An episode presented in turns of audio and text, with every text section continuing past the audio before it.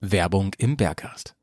Na, ihr kleinen Reisebeuse, hier ist Howie Hausen und das hier ist die offiziell 200. Bergcast-Folge. Naja, im Protokoll zumindest, ne? Offiziell ist es die 200. Folge, aber auch nur, weil viele Folgen gar nicht so richtig mitgezählt wurden, weil es irgendwelche Sonderformate waren oder weil es die eben nur in der Bears Bubble gab bei Patreon, ähm, ganz, ganz exklusiv und in Wirklichkeit, ich habe mal überschlagen, sind es weit über 350, eher so Richtung 400 Folgen schon, also fast das Doppelte. Richtig insane ist es. Wenn ihr also nicht genug bekommen könnt, dann könnt ihr natürlich mal auf patreon.com slash bears on tour vorbeischauen. Da kriegt ihr auch übrigens diese, diese Folge hättet ihr schon längst gehört. Ne? Die gibt's nämlich immer, fast immer früher für alle Patronaten und ähm, ab und zu auch mal ein Sondervölkchen, ne, zum Beispiel Tagebuch oder die Schrauberzeit, die kommt sogar ziemlich regelmäßig raus. Das kann man sich auf jeden Fall gönnen. Ihr könnt aber auch hier was richtig Gutes machen, wenn ihr uns was zurückgeben wollt. Ihr könnt zum Beispiel diesen Podcast hier in eurem Catcher, also bei Spotty oder bei Apple Podcast oder wo auch immer, mit den vollen Sternen oder Punkten bewerten und vielleicht sogar noch ein paar nette Sätze dazu schreiben. Das wird uns wirklich dolle, dolle freuen. Das hilft auch hier ein bisschen mehr Reichweite zu kre äh, äh, kreieren und damit natürlich andere Möglichkeiten, hier ähm, das Projekt irgendwie noch ein bisschen voranzutreiben, ähm, weiterhin Sachen zu machen, die ähm, diesen Podcast vielleicht doch besonderer machen als andere. Wir sind auf jeden Fall alle richtig stolz im Team Bears, dass hier so viele auch schon so lange dabei sind. Also wir haben ja wirklich einige in der Bubble auch, die sind wirklich von Folge 1 mit am Start. Und wie schön ist es auch, dass ich immer wieder Nachrichten bekomme, ey, ich hole gerade die ganzen Folgen auf. Das ist wirklich sick, Leute. Ey, da verbringen manche Leute über ein halbes Jahr mehr Zeit mit mir in den Ohren als mit ihren Freundinnen oder Freunden. Aber so ist es, ne? So ist es. Und ganz ehrlich, ähm, gibt schlechtere Inhalte, als über Motorradreisen und Abenteuer zu sprechen. Ey, was steht alles an 2024? Ich habe schon wieder so richtig, richtig dolle Bock. Ich kann euch jetzt schon mal so ein bisschen spoilern. Haltet euch unbedingt die Messe Dortmund frei, da bin ich auf jeden Fall live. Ähm, man munkelt vielleicht sogar irgendwo auf der Bühne, da muss man mal schauen. Ne, da will ich jetzt gar nicht so viel zu erzählen. Ähm, dann gibt es ein Bears Frühjahrstreffen, da auf jeden Fall Augen auf. Ähm, das wird in der Bubble besprochen auf dem Discord-Server. Da kommt ihr natürlich rauf, wenn ihr bei Patreon seid. Außerdem ähm, sind natürlich die ein oder anderen Türchen geplant und die ein oder anderen Events dazu, aber wirklich in den nächsten Folgen wären, da müsst ihr einfach dranbleiben. Und ihr habt es natürlich mitbekommen, gerade im letzten Monat jetzt, die ganze Sektion Rally und ähm, äh, äh, ähm, World Raid und so weiter, das ist ein Riesenthema bei uns im Berghast inzwischen. Ne? Der Grizzly ist da ja ganz, ganz stark. Das ist richtig, richtig schön. Mit dem Grizzly mache ich ja auch unter anderem äh, und mit Angel mache ich ja Dirty Rocks jetzt schon im, boah, frag mich was, dritten Jahr oder so jetzt. Ähm, wir sind seit letztem Jahr sind wir ja nochmal gewachsen, sind jetzt ein richtiger ernstzunehmender Shop, also vor, zumindest vorm Finanzamt. Und ähm, da lohnt es sich auf jeden Fall auch mal reinzuschauen, denn ich habe mir überlegt, zur Feier dieser offiziellen 200. Folge, dass ich da ein bisschen Preise rausknalle. Und ähm, das werde ich allerdings auf dem Discord machen. Ja, richtig fies, ne, richtig hinter der Paywall. Aber so ist es. Da habe ich ein, äh, da kann ich das ganz gut machen. Und da habe ich mir überlegt, da werde ich in den nächsten Tagen so einen kleinen Wettbewerb starten, da kann man mitmachen, wenn man Bock hat. Und dann kann man zum Beispiel ein Hoodie gewinnen, ein Bears Hoodie oder eine Tasse oder, oder, oder. Das wollen wir mal schauen. Vielleicht auch eine Playstation 5. nee, das wahrscheinlich nicht. Ähm, aber das, das schauen wir mal. Das ist auch alles ganz transparent. Ähm, da könnt ihr einfach mal in die Show Notes gucken, wie das funktioniert. Heute übrigens, ja, heute in dieser Folge, die hättet ihr übrigens äh, als äh, als Patronat hättet ihr die schon schon äh, vor ein oder zwei Tagen gehört, ne? Das gehört halt auch dazu, ein früherer Release. Aber jetzt seid ihr ja hier, das ist auch schön, da freuen wir uns. Setzt euch schön ans Lagerfeuer, denn ich rede heute mit dem Tom und wer ist besser geeignet, als über das Thema Limits und eigene Grenzen zu reden, als Tom, der glaube ich so alles an Limits in seinem Leben schon mal ausprobiert hat. Der Typ ist einfach seit Kindesalter aufs Motorrad draufgewachsen und ist inzwischen mit seinem Projekt Dudes of Dust ähm, einer Position angekommen, die meines Erachtens wirklich einzigartig ist, so wenn man sich so die Mitbewerber anschaut. Was das genau ist und warum das keine normale Reiseveranstalter ist, sondern wirklich, er wirklich Abenteuer anbietet, ähm, das hört ihr alles in dieser Folge. Ich sage nur Blood, Soul, Sweat oder eine andere Reihenfolge, ich weiß nicht mehr ganz genau. Naja, Bock sympathischer Typ, der ist auch übrigens live in Deutschland unterwegs, die nächsten Wochen, ähm, all das in der Folge, Link hier in den Show Notes, schaut da mal rein und genießt mal ordentlich die Folge. Also mir hat's unglaublich Spaß gemacht. Ich habe den auch schon mal live getroffen, den Tom, das ist ein, ein ultra, ultra cooler Macker. Und ähm, Mann, ich freue mich auf euer Feedback. Vielen Dank immer für das viele Feedback, was ihr so sendet und wir hören und sehen uns hoffentlich in den nächsten Tagen und Wochen. Nächste Woche habe ich schon wieder eine schöne Podcast-Überraschung. Da kommt sehr wahrscheinlich die erste Folge. Mich fragt ja keiner mit der Karini. Mann, das sind Aussichten, ne? Peace out, schön sauber bleiben. Jetzt komme ich aus der Vergangenheit mit dem Tom, ist aber erst ein Tag alt, wenn ich das hier aufnehme, und ähm, quatschen euch ein bisschen zu zum Thema. Was sind denn eure Limits, Leute? Schreibt doch mal gerne. Die WhatsApp-Nummer schreiben oder bei. Whatever. Ne? Und schaut mal. Offroad. Ja, tschüss. Fitness. Action. Blödsinn. Bears. Komm, wir nehmen dich mit auf die Tour. Mit der Reise Mopete ab in die Natur.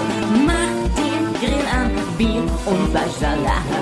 Setz dich zu uns, Bergkast ist am Start. Bergcast, dein Motorradreise. Servus, liebe Leute. Moin, moin und hallo allerseits. Das Servus wird heute richtig dick geschrieben, denn ich bin verbunden mit unserem schönsten Nachbarland, mit Österreich. Tom, was geht? Herzlich willkommen. Hey, Howie, hallo.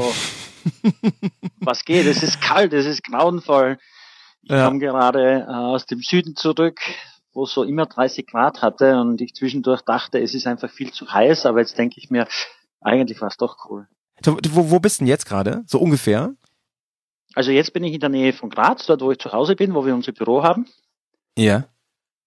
Und ähm, kommen durch eben aus Indien. Wie wir uns das letzte Mal gesehen haben, bin ich ja, war sehr kurz bevor ich weggefahren bin. Ja, da werden wir gleich nochmal intensiv drüber sprechen, du. Ja, ja, ja. Voll.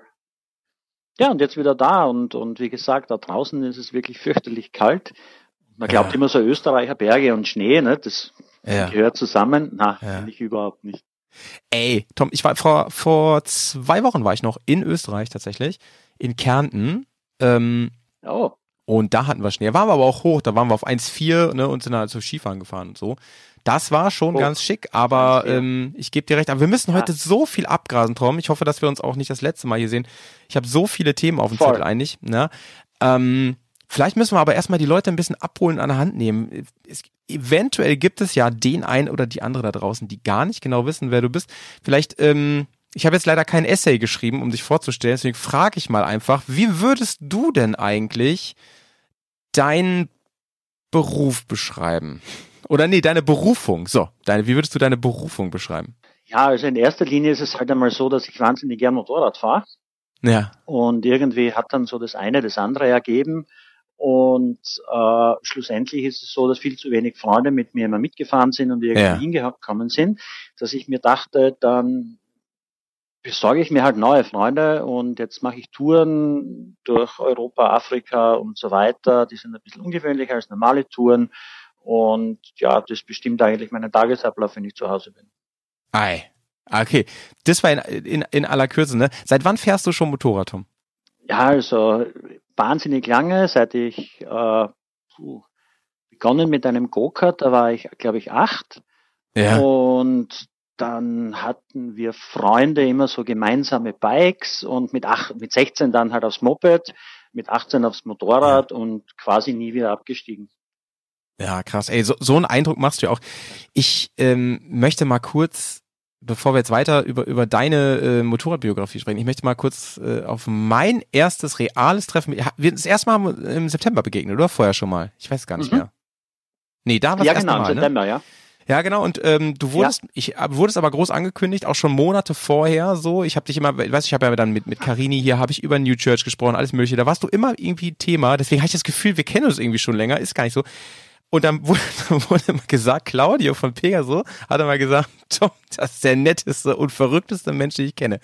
Und und dann diese Geschichte, die müssen wir mal kurz erzählen. Das ist wahrscheinlich für dich echt nur so eine kleine Anekdote am Rande von Tausenden, aber die Fahrt, ne, dahin, da müssen wir noch mal kurz drüber reden. Was ist da passiert? Du, du bist, glaube ich, in einem durchgefahren erstmal, kann das sein?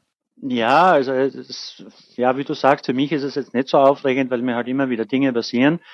Und ich bin halt in Österreich losgefahren.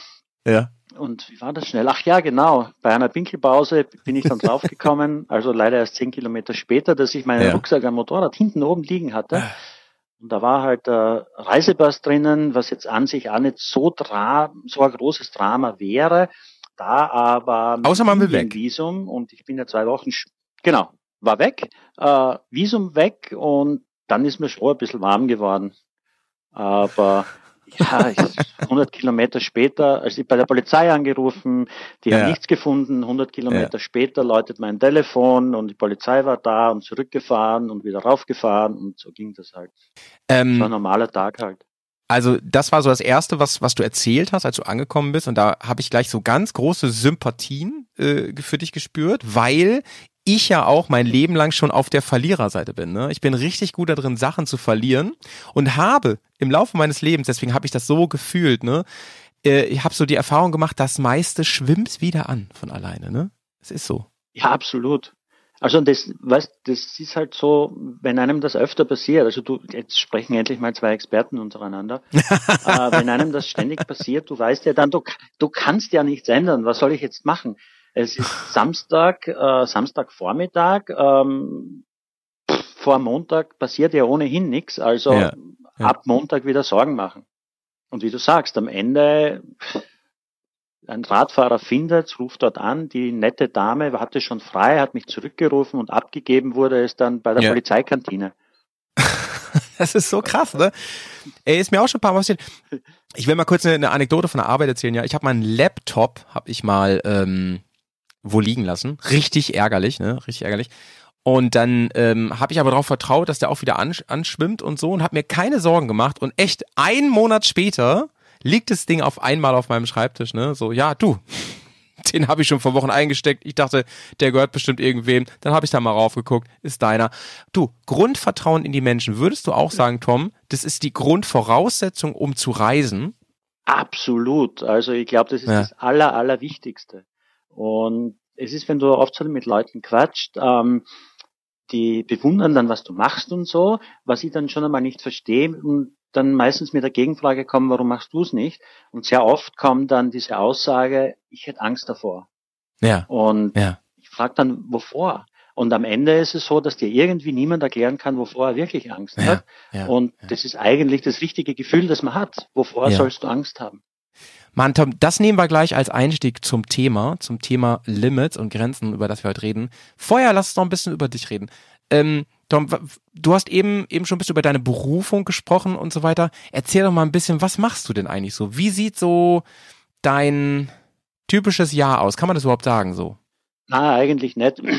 Du weißt, es passiert immer irgendetwas. Ja, ja. Aber grundsätzlich ist es halt so, dass nach einer langen Reise nach Dakar bin ich draufgekommen, dass das Alleinreisen nicht so viel Spaß macht, mhm. weil du halt, ich fahre gern Offroad oder da habe ich auch gerade begonnen und du kommst dann drauf, du kannst halt nirgends Offroad fahren, weil wenn es dich äh, neben der Straße hinter der ersten Düne auf die Schnauze haut, du brichst mhm. dir dein Bein, dann war's das. Dort findet dich keiner, dort sucht dich keiner. Und so bin ich dann, äh, als ich zurückgekommen bin, wollte ich mit Freunden nochmal fahren. Du weißt, wie das ist, dann hat keiner Zeit. So bin ich dann irgendwie auf den Backroad Club gekommen. Die machen so Touren mit äh, alten Schrottkarren in den Balkan und so weiter. Aber ja. die haben die ganze Infrastruktur. Ja. Jetzt habe ich mich denen angeschlossen und gesagt, ich hätte eine Idee, ich würde so gern mit Leuten nach Afrika fahren, lass uns das gemeinsam organisieren. Und ja, das Ganze ist jetzt drei, vier Jahre haben wir das jetzt gemacht. Und ich wollte aber eigentlich schon mit Motorrädern fahren. Ja, ja. Und das war dann irgendwo auch so der Ausstieg. Also noch ein Kollege beim Backroad Club, der ist auch leidenschaftlicher Biker und wir zwei ja. haben dann gesagt, lass uns doch unser eigenes Ding machen. Und ja, jetzt machen wir das mit Bikes. Ja, und mega. Wie, wie schon gesagt, wir machen so kleine Touren in Österreich herum zum Kennenlernen, wie wir so sind. Äh, es geht in den Balkan, es geht nach Tunesien und nach Marokko und mhm. als nächstes am Plan steht dann Dakar. Ich weiß, ich hab's, ich hab's gelesen, Tom. Dakar, das ist ja mega Traum, ne? Ich weiß nicht, ob, ob du es äh, mitbekommen hast. Wir haben die letzten zwei, drei Wochen eigentlich uns nur mit Dakar beschäftigt hier, mit der Rallye Dakar. Und für mich ist es einfach Holy Ground, ein magischer Ort. Ich weiß, die ist jetzt nicht mehr in Dakar. Aber ihr, ihr fahrt ja zum echten Dakar, ne? Egal. Äh, Genau, genau. Ja. Ey, darüber müssen, müssen, müssen wir reden. Ähm, wie, wie, ähm, wonach hast du das ausgewählt? Sind das auch Träume von dir gewesen? Immer? Ja, absolut. Also im Prinzip ist alles aufgebaut auf meinen Träumen, die ich mir erfüllt habe und mir dann gedacht habe, das ist so geil, das müssen andere auch machen. Und Dakar war eben auch so ein Traum. Ah, die alten Bilder, die alten Bikes, äh, die Tenere, die Fahrer, das ist alles, das ist alles so cool. Und deswegen bin ich ja dann 2018 oder 2019, ja. dachte ich mir, jetzt fahrst du einfach los. Bin dann auch total unvorbereitet los und, ja. und, und, bin runter und war dann total enttäuscht, weil ich eben nicht Offroad fahren konnte oder nicht ja. wirklich, weil du dich da schon in Gegenden bewegst, wo es dann nicht mehr sinnvoll ist, wenn du alleine unterwegs bist. Und was, so mal, Tom, was heißt das? Was, vor genau einem Jahr. Was heißt das? Also ist das irgendwie ähm, zu anstrengend oder geht es da mehr darum, naja. dass es gefährlich ist, einfach wegen Menschen oder so? Also es ist gefährlich. Nein, nicht wegen Menschen, aber du hast zum Beispiel eine Etappe von der Westsahara Richtung mhm. Grenze nach mhm. äh, Mauretanien, mhm. fährst du 640 Kilometer Offroad, Ui. wo du wahrscheinlich keinen Menschen siehst. Also technischer Defekt oder du stürzt, äh, du brichst ein Bein oder etwas, dann ist die Wahrscheinlichkeit, dass vorbei ist, schon relativ groß.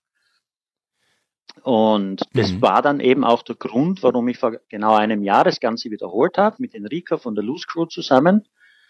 Ähm, und das Ganze noch dazu ein bisschen, äh, wie soll ich sagen, es war 40 Jahre Tenere.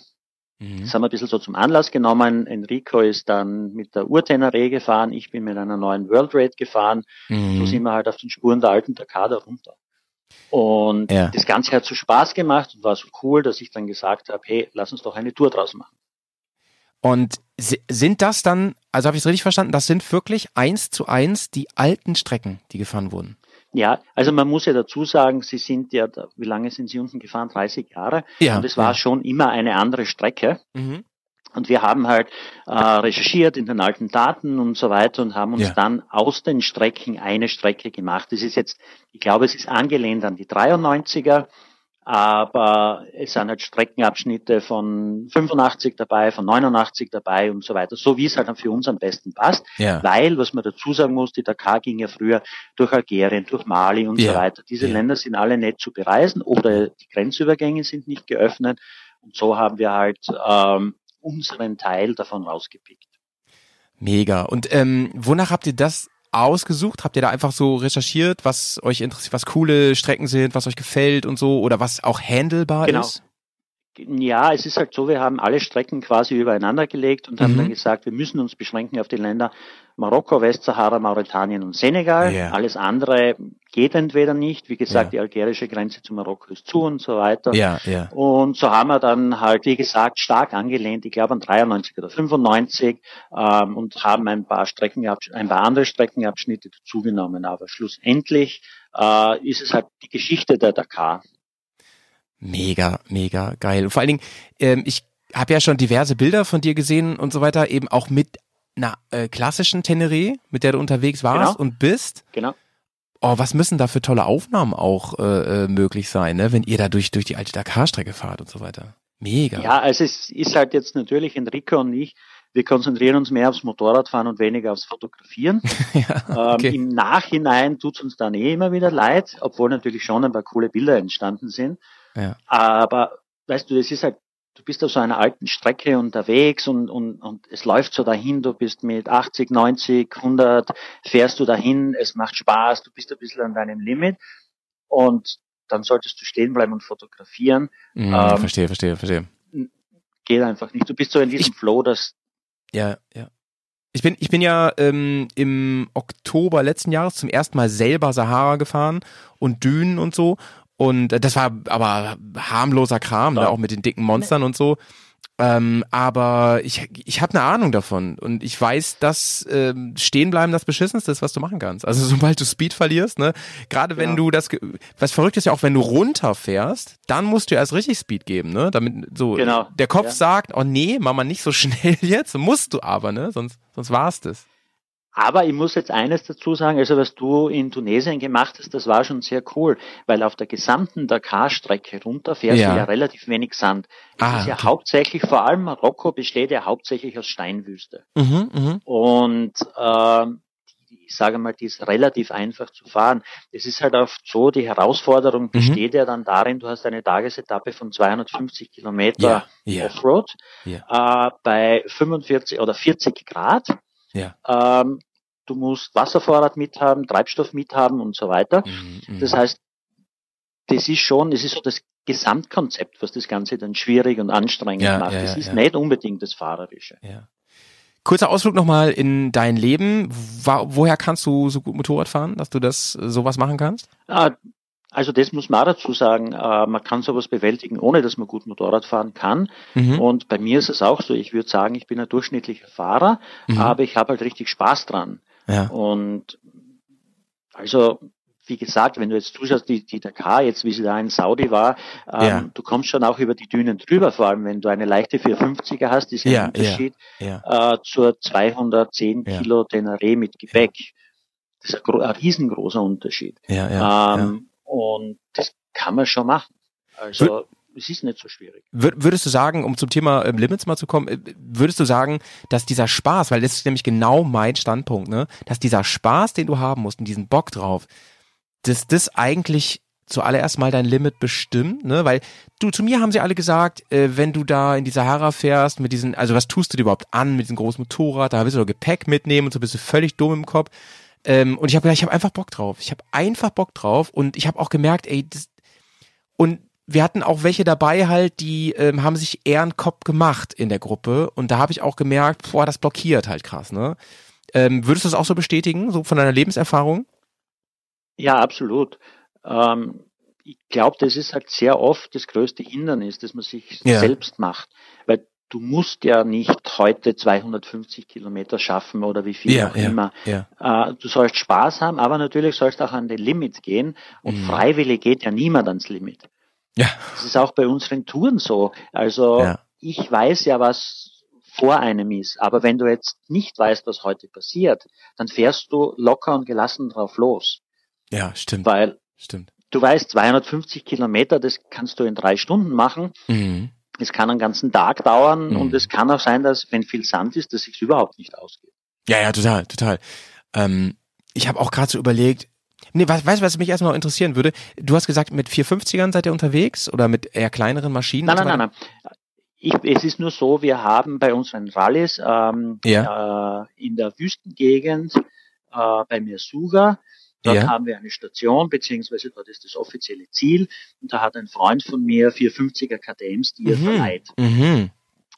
Und das Lustige ist, das musst du unbedingt zum Schluss machen, weil du kämpfst, du weißt, wie das ist. Du kämpfst durch den Sand wie blöde. Ah. Du glaubst, du kannst nicht Motorrad fahren. Es ist ah. alles scheiße. Ja. Dann setzt du dich eine, auf eine 450er KTM ja. Ja. ohne Gepäck und auf einmal, du hast das Gefühl, jetzt, Jetzt funktioniert's. Und nach der dritten Düne denkst du dir, nächstes Jahr bin ich bei der Dakar dabei, ich habe das Talent, ja. es ist gerade aus mir rausgekommen, jetzt mache ich's. Fühle ich komplett. Wenn du, und wenn du das am Anfang der Tour machst, dann, ja. dann, dann hast du die Tour, du hast das Motorrad, du hast alles, weil du weißt, wie es gehen könnte. Achso, genau. Und deswegen, du warst jetzt mit, mit der World Raid zum Beispiel unterwegs, ne? Mit, mit ja. größeren Maschinen, genau. Ja. Was nehmt ihr da mit an Gepäck noch und so? Was habt ihr dabei? Seid ihr auch so auf, auf richtig Camping eingerichtet oder? Absolut, absolut. Ah, geil. Ähm, also wir versuchen das halt ähm, so minimalistisch wie nur möglich. Bei mhm. meiner ersten Tour hatte ich inklusive Gepäcksystem 20 Kilogramm mit. Das ist ja nicht viel. Das ist nicht viel, genau. Ähm, du kommst halt auch dann unterwegs drauf. Erstens, du brauchst viele Dinge nicht. Und ja. das Zweite ist halt, wenn du am Tag drei, vier, fünf Mal auf der Nase liegst, vor allem im Sand, dann ist jedes Kilogramm, das du zu Hause gelassen hast, eine Wohltat. Ja, ja, das glaube ich, das glaube ich, das glaube ich. Und es geht halt mit ganz wenig, weil eines muss man auch sagen, du, die Leute dort leben ja auch. Du bekommst überall Essen, du bekommst überall Trinken. Ja, stimmt. Äh, du hast eine Tagesration mit und das war's. Mhm. Und ob du, du irgendwie, ob du stinkst abends, ist eigentlich auch egal. Das krieg ich ja Völlig egal. Absolut egal, genau. Ja, weil ja. in der Gruppe jetzt auch mit Enrico, wir sind zu zweit und wir sind zu zweit gleich unterwegs, wir schwitzen beide gleich, also ja, völlig egal. Ja, wo ist wo ist, nie aufgefallen. Wollte ich gerade sagen, wo ist da ein Limit, ne? Also ich bin, ich, da bin ich ja auch hart im Nehmen, ehrlich gesagt, ne? Aber ich habe jetzt gemerkt, als ich gepackt habe für Tunesien zum Beispiel, ähm, Problem bei mir, das hast du ja dann schon mal nicht, ist zum Beispiel dieses ganze Video-Equipment. Das ist halt voll viel schon, ne? Was ja. voll, voll viel einem nervt auch. Ja. Irre. Ja. Absoluter Wahnsinn. Und das ist ja auch der Grund, warum es bei uns halt wenig Bilder gibt. Natürlich ja. sind Drohnenaufnahmen mega geil. Mhm. Mit einer richtigen mhm. Kamera ist das natürlich der Wahnsinn schlechthin. Wir mhm. hatten unsere iPhones und das war also, wir hatten auch bei, genau, beim letzten Mal hatten wir auch eine Drohne dabei und einen Fotoapparat. Mhm. Da wir zu zweit waren, konnten wir das ein bisschen aufteilen. Ja, ja. Aber es ist allein die Box äh, für die Drohne grauenvoll. Die ist ja, schwer, aber es ist riesengroß. Ja. Dann hast du so Standardzeug, dann hast du da deine äh, Hygieneartikel mit, sag ich mal so, die jeder für sich so braucht. Und genau. dann hast du noch eine Reiseapotheke dabei. Ey, das, ich finde, es geht halt schnell. So, ne? Das ist genau, genau, das ist es. Und, und kannst dann vieles zu Hause lassen. Mhm. Äh, Reiseapotheke, was brauchst du jetzt wirklich? Ja, ähm, stimmt. Du, du, bekommst ja in all diesen Ländern, die werden, sind ja natürlich auch versorgt. Ähm, ja, ja. Du bekommst eigentlich unterwegs wahnsinnig viel. Du kommst, du kommst, wirklich wenig. Du kommst wahrscheinlich schneller an Antibiotika ran ohne Rezept als, als bei uns jetzt so, ne? Ja, du, du, ich war, als ich jetzt in Indien war, während dem Fahren, ich habe an der Hand etwas gespürt, es hat mich was gestochen. Ja. Äh, meine Hand ist angeschwollen, es hat ausgesehen wie ein Walfisch, der an meinem Arm hängt. Ja, und ich dachte ja. mir, ich kann nicht mehr bremsen. Krass. Und bin krass, dann zur Apotheke so. gegangen, der ja. kann kein Englisch, der Typ. Ich zeige auf meine Hand und sage, hm, ich brauche was. der hat mir drei Tabletten gegeben und hat gesagt, drei Tage lang nimmst du die, dann ist alles gut. Und hat er recht gehabt? Nach Hause googelst, ja, hat recht gehabt. Nach zwei Tagen war es weg. Also nice. du googelst das, das war das eine war Antihistamin und es hat schon ein bisschen Sinn gemacht, ja. aber die haben das ja jeden Tag. Die kennen ja das Ungeziefer, das da unterwegs ist und ja, ja, ja. kennen das oft besser als Ärzte bei uns, logischerweise. Ja, ja, auf jeden Fall. Ich habe mal ein paar Monate in Indo gewohnt, tatsächlich in Indonesien. Und ähm, da war das, da kannst du das ja auch ähm, direkt am Supermarkt dran ist da immer so ein Shop gewesen. Ja. Ne? Da konntest du halt einfach alles kaufen. So, da kannst du sagen, pass auf, hier, ich möchte ein bisschen Antibiotika, ich möchte ein bisschen Schmerzmittel haben. Ich hätte was gegen meinen Belly, so, ne, der, der, der Indo-Belly. Und Viagra hätte ich auch noch gerne. Chris.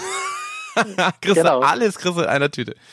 Ja, mega geil, ohne Rezept. Und ähm, die haben mir sogar gesagt, dass ähm, die ähm, da auch nicht gerade ähm, sparsam sind mit den Dosen. Also jedenfalls sind die Sachen, die ich hatte. Ne? Also da muss man sich keine Sorgen machen.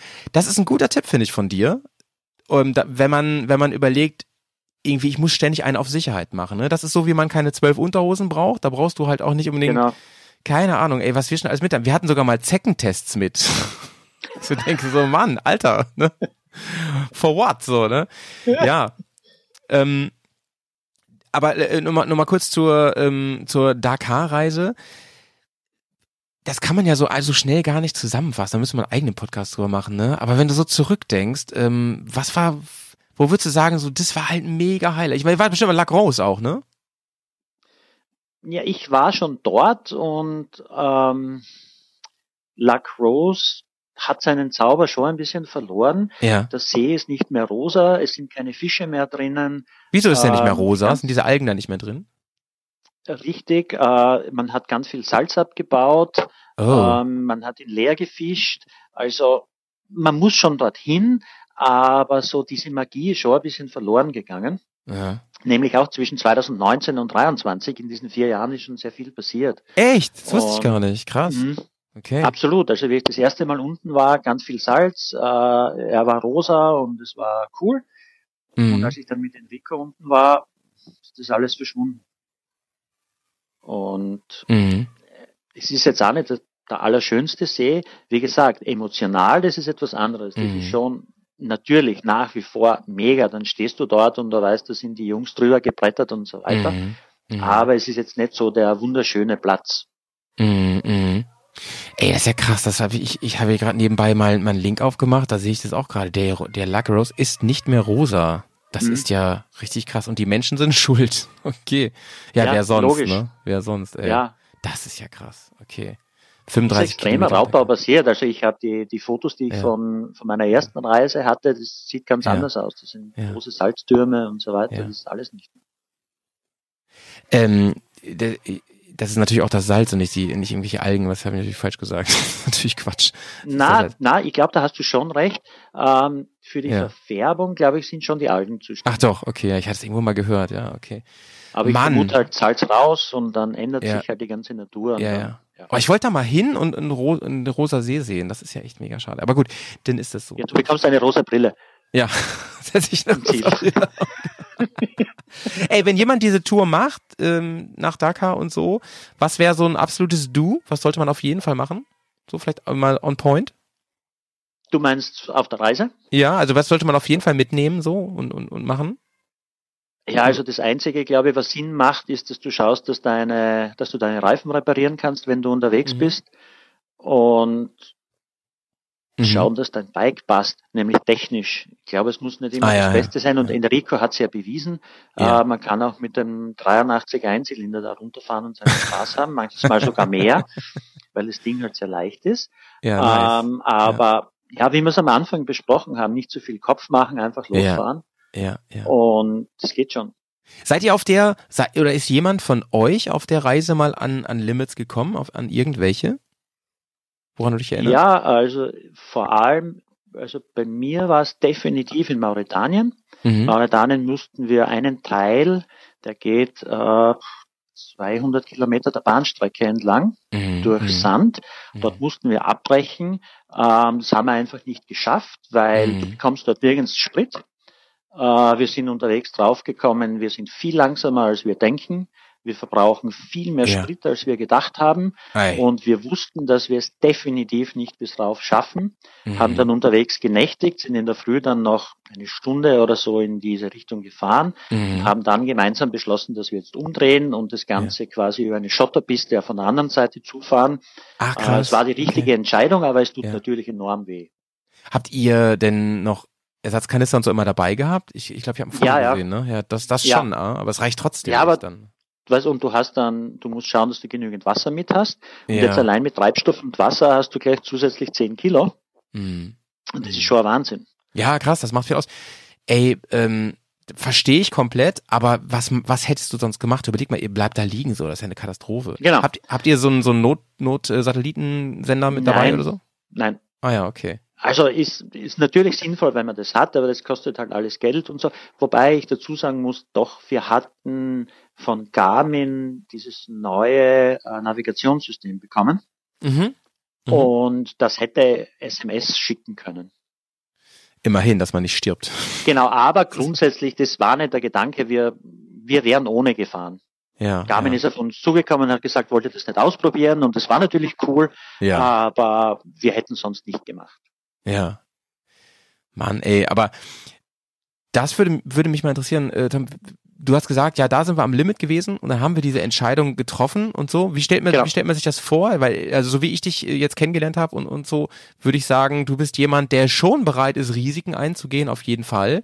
Ja. So, das ist so dein Business auch ein bisschen und du bist wahrscheinlich eher auch wie ich ein Optimist, der auch immer denkt, ja, ah, passt, passt schon, wird ne? schon gehen. Also, ja, wird schon gehen ähm, was muss echt passieren? Also da hast du einfach wirklich, du, ihr habt angehalten, du hast das durchgerechnet und gesagt, never. Oder ja, wir sind da rein, wir haben nicht gerechnet, dass der Sand so weich ist. Man muss dazu sagen, es hat ein ja. paar Monate vorher hat richtig Unwetter gegeben dort unten, mhm. wahnsinnige Wassermassen und all ja. diese Routen, die man so hat, die, die Gebirgsdaten, haben absolut nicht mehr gestimmt. Ab der Westsahara war keine Piste mehr vorhanden. Wir sind teilweise wirklich einfach auf den Punkt, der an 200 Kilometer Entfernung ist, losgefahren. Ah, krass. Und okay. du hast keinen Anhaltspunkt mehr. Und das Ganze ist ganz gut gegangen und auf einmal stehen wir vor einem Canyon und ja, du musst ja. dich entscheiden, links oder rechts herum. Ja. So, dann rechnest du mal durch, wie viel Sprit hast du noch. Ähm, naja, geht sich schon aus und das eine oder andere Mal verfahren, das haut schon hin. Mhm. Aber was, wenn du jetzt so drei Viertel der Strecke fährst und dann umdrehen musst, dann mhm. geht sich definitiv nicht mehr aus. Mhm. mhm. Und also dort hatten wir keinen Stress, mhm. aber dort begann es, dass wir realisiert haben, dass diese Unwetter, von denen wir gehört haben mhm. und was uns Einheimische berichtet haben, dass das wirklich nicht so ohne ist. Und das Gleiche hatten wir dann dort an der Bahnstrecke. Mhm. Äh, das ging ja dann weiter. Wir sind dann tiefer rein äh, in Mauretanien zum Auge ja. Afrikas. Das ja. ist so ein großer Krater, um den fährt die Dakar herum. Dort ja. sind wir auch rein. Ähm, und dort bin ich, also dort war ich knapp am Tod, zumindest geistig. Ich bin dort, äh. die, die, wir hatten vielleicht auch die falsche, wir hatten einen Reifen, der sehr lange hält. Das heißt, der ist relativ hart. Wenn du dort Luft ablässt, tut sich halt nicht viel. Das ja. heißt, ähm, der Vorteil, normalerweise der Reifen geht zusammen, du hast eine größere Auflagefläche und so weiter, äh, das hat sich bei dem nicht gespielt. Und so ich, gu ich gucke mir die gerade parallel an, Tom, tatsächlich. Ne? Das sieht aus wie so ein Heidenau hab, oder so, was ihr da drauf habt. Ja, also es ist gleich wie der Heidenau Ranger, aber wir hatten den von Mefo. Ja, okay. Ich weiß jetzt nicht genau, wie der heißt, aber ja. es ist die gleiche Bauart. Der hat auch, also ich bin 16.000 Kilometer gefahren und ich war noch ja. immer äh, im gesetzlichen ah, Rahmen. Krass. Also das ist ja, ist, ja ist Kampfansage. Aber ja. er ist so hart, dass er halt im Sand war es natürlich mm. eine Katastrophe. Mm. Die Teneré ist ohnehin sehr kopflastig. Das heißt, in dem Moment, wo ich eine Fahrspur gesehen habe, bin ich auf der Nase gelegen. Ei. Und eine vollgedankte World Raid mit Gepäck. Ich ja. hatte ja auch noch den Sprit von Enrico oben. Logischerweise, ich habe das stärkere Motorrad. Ja, ich ja, habe mehr Platz. Jetzt habe ich, ich habe halt von Enrico den Sprit mitgehabt. Ich selbst habe ja keinen benötigt. Aber das passt schon so. Und dann musst du das Bike, ich habe es zehnmal aufgehoben. Ja. Ähm, das heißt, ich, Enrico musste mir helfen. Ich habe es alleine nicht geschafft. Ja, ja, ja, ja. Und das macht dich fertig. Nämlich das eine, das dass du ständig auf der Schnauze liegst und das zweite, dass du dieses verdammte Bike nicht mehr hochbekommst. Ja, und ja, Enrico ist da mit seinem Einzylinder um mich im Kreis gefahren und hat gesagt, Tom, brauchst du Hilfe? du liegst dort, du bist nahe am Sterben und du, weißt, ich ja, verstehe ja. Enrico, ja, im Sand, wie stellst du dein Bike in den Sand, ne? Ja, ja, ja, ja, ja. Das ist ja auch wieder kompliziert. das heißt, Enrico musste dann mit mir mit. Mhm. Und selbst zu zweit dann, du hebst das Bike auf und das, das letzte Wasser, das in deinem Körper noch ist, kommt raus. Du schwitzt, bis es nichts mehr gibt. Fühle fühl ich sehr auf jeden Fall euch beiden, ne? Und ähm, man kann so dolle befreundet sein. Es gibt diese Momente, wo man denkt, Mann, Jetzt Richtig. hilf mir einfach, du Arsch. Ja, ja, ja und umgekehrt, weißt du, ich, ich, du versetzt dich dann in die Lage des anderen und du ja. denkst ja, hey, er kann ja nichts dafür. Ich ja, lieg zehnmal auf der Nase und Enrico muss zehnmal sein Bike abstellen und mir helfen, mein Bike aufzustellen. Ja, ja, ja. Für beide Seiten richtig scheiße. Hast, hast du das denn, das, das, das finde ich jetzt spannend, so aus meiner Sicht auch. Ich bin auch mit großen Motorrädern unterwegs. Ne? Hast du das denn bereut? Würdest du trotzdem sagen, du, ich würde es auch wieder machen mit dem Motorrad, ich mache das auch wieder oder keine Ahnung? Oder würdest du sagen, da ziehe ich ein bisschen meine Lehren draus, auch was die Reifen angeht so? Also bei den Reifen definitiv. Mhm. Bei der Reise selbst, ähm, wenn du, also Enrico und ich haben ja dann äh, über die Reise schon öfter gesprochen und, ja. und mit Leuten ja. gequatscht. Ja. Äh, wenn du mich fragst, ich habe alles richtig gemacht, es war das richtige Bike, ähm, die wird nicht kaputt, mhm. kann halt auch nicht wirklich reparieren. Mhm. Enrico sieht bei seinem Bike genauso. Mhm. Die kann man reparieren und er kann sie auch reparieren. Ja. Und was der repariert hat auf der Reise, das ist unglaublich. Unglaublich. Aha. Aber wie gesagt, somit sind wir beide der festen Überzeugung, dass wir beide im Recht sind, dass wir beide zumindest die für uns richtige Entscheidung getroffen ja, okay. Okay. Enrico Aber, sagt, mit dem neuen Bike fahre ich nicht, weil wenn da irgendwo, dann stehst du und es ah, geht nichts mehr. Ja, Tom, ey, die alte, die alte Diskussion hier im Podcast haben wir da schon genau. 5000, 5000 Mal drüber diskutiert. Ja. Teilweise auch richtig, ähm, richtig intensiv, ne, äh, weil ich habe zum Beispiel meinen Standpunkt da gewechselt, muss ich ganz ehrlich sagen. Ne? Ich, ich weiß, alle, die jetzt zuhören, kennen das alle schon. Ich erzähle es trotzdem nochmal. Ähm, ich war früher Team altes Motorrad. Ich bin jetzt Team neues mhm. Motorrad, weil ich früher genauso gedacht habe, so, du findest bestimmt irgendjemanden, der kann das reparieren. Es gibt irgendwie Teile, äh, weil das, weiß ich nicht, so eine Dichtung, da irgendwas findest du schon, dies, das und so. Ja, genau. Aber meine Erfahrung ist dann, ich bin ja noch nicht mal um die Welt gefahren, so, aber meine Erfahrung ist einfach, es ist halt mit alten Motorrädern ständig was. So ein guter Schrauber bin ich nicht. Ähm, eher so ein Amateurschrauber. Und ähm, ich habe gemerkt, ey, mit den neuen Motorrädern und neue Rennmotorrädern, da hast du entsprechend weniger was mit. Und ey, es ist ein Abwägen irgendwie so miteinander, ne? Also ich glaube, also ich glaube, dass Enrico und ich beide recht haben, nämlich jeder für sich. Ja. Wenn du so ja. schrauben kannst, wenn du so begabt bist wie Enrico, dann mhm. kannst du das auch alles machen. Ja, genau, genau. Kannst du das nicht und musst dich auf jemanden verlassen, ist so eine Teneré halt super. Die Technik ist relativ ja. einfach, mhm. ähm, was soll viel kaputt werden? Ja, und wenn so ein Steuergerät kaputt ist, dann ist halt so, ne? Da muss, da muss man halt gucken, was man macht. Ja, und die Teneré hat halt weniger als viele andere. Nicht? Wenn du jetzt schaust, Richtig. die BMW hatte, ich glaube die 1250er war es, die hatte immer das Zündschlossproblem. Ja. Wenn du dann in Mauretanien irgendwo stehst, du brauchst ein neues Zündschloss. Ja, genau, genau. Und das genau. dorthin zu bekommen, das ist ja auch so etwas. Du bekommst ja überall alles hin. Ja, ja. Aber du Zeit hast in halt, der ne? Regel halt nicht, genau. In drei Wochen hast du es schon besorgt oder in vier Wochen, aber wer will vier Wochen in der Wüste sitzen? Ja. ja, das ist vor allen Dingen für, für Leute, die, deren Limit äh, ihr Jahresurlaub ist, ist das halt auch ja, immer genau. so ein Thema. Ne? Genau. Also me meine persönliche Empfehlung, ey, macht alle, was ihr für richtig haltet, so, ich will euch das nicht vorschreiben, aber meine persönliche Empfehlung ist, welches Bike ihr auch immer habt, wenn es ein neueres ist, ist gut, dann fahrt damit vorher nochmal zu einem Service, die mir vertraut, die sollen das einmal checken. So, mehr könnt ihr eh genau. nicht machen, ne? Das ist genau. genau wie diese Diskussion mit Kette und Kadern und so, ne? Also ja. da, da finde ich dieses Argument, eine Kette kann dir jeder reparieren, na ja, aber eben Kadern ist in der Regel nichts mit. Also das ist, genau. das muss jeder so selber für sich schauen, ne? Du fährst ja ähm, auch, auch, du bist ja auch BMW-Fahrer, so alles, du fährst ja alles eigentlich. Ja, absolut. Ja. Und es ist, es, ich finde, es hat halt alles seine Berechtigung. Und wie du mhm. sagst, jeder muss für sich entscheiden. Und jetzt mit den Reifen das Gleiche. Wenn ich jetzt sage, na, den Reifen würde ich nie wieder nehmen, muss ich ja. aber auf der anderen Seite sagen, ich bin nach 16.000 Kilometer, war da noch Profil drauf. Das heißt, ich musste mir nie Gedanken machen, wo könnte ich jetzt einen Reifen besorgen ja. und was bekomme ich dann. Ja, ja, 100 Prozent. Also, ja. 100%, deswegen genau. ist es so, wie es mein Freund der Mario sagt, ähm, zu viel Planung macht das Ganze kaputt fahr doch einfach mal los. ja, fühle ich, fühle ich sehr doll. Es erledigt sich ja eh alles. Ja, ja, ja. Und ähm, ich glaube, Leute, also ich liebe es auch Leute wie dich dann dabei zu haben, die einfach so ein Grundvertrauen ausstrahlen. Ne? Also mir hat man das auch spiel. Ich hatte mich schon mit Leuten auf der Wolle, in, äh, in der Wolle ähm, auf der Tour und die haben mir nachher aber gesagt, Mann, ich war so froh, dass du die ganze Zeit immer gesagt hast, ey, alles cool, das wird schon und so. Obwohl ich manchmal selber genau. gedacht habe, keine Ahnung, wie sich das jetzt hier ja. regelt, das Problem. Ne? Aber wie weißt du, wir sind ja da in Ländern unterwegs. Ähm, du kannst kommunizieren, du bekommst eine SIM-Karte, du kannst telefonieren. Natürlich kannst du es nicht von jeder Stelle aus und so. Aber ja. das lässt sich alles irgendwie machen und richten. Ja, ja. Sehe seh ich auch so, sehe ich auch so. Gibt immer eine Lösung. Die, die lange ja. dauern, ja, da muss man halt gucken. Ich habe ich hab auch so überlegt, wenn ich jetzt, ähm, wenn in Tunesien was gewesen wäre und wir haben ja äh, nur zwei, drei Wochen Zeit, ey, dann hätte ich halt im schlimmsten Fall, hätte ich mir halt ein Motorrad da ausgeliehen, hätte das irgendwie da wegbringen lassen, mein, mein kaputtes oder so. Ja, genau. Ja.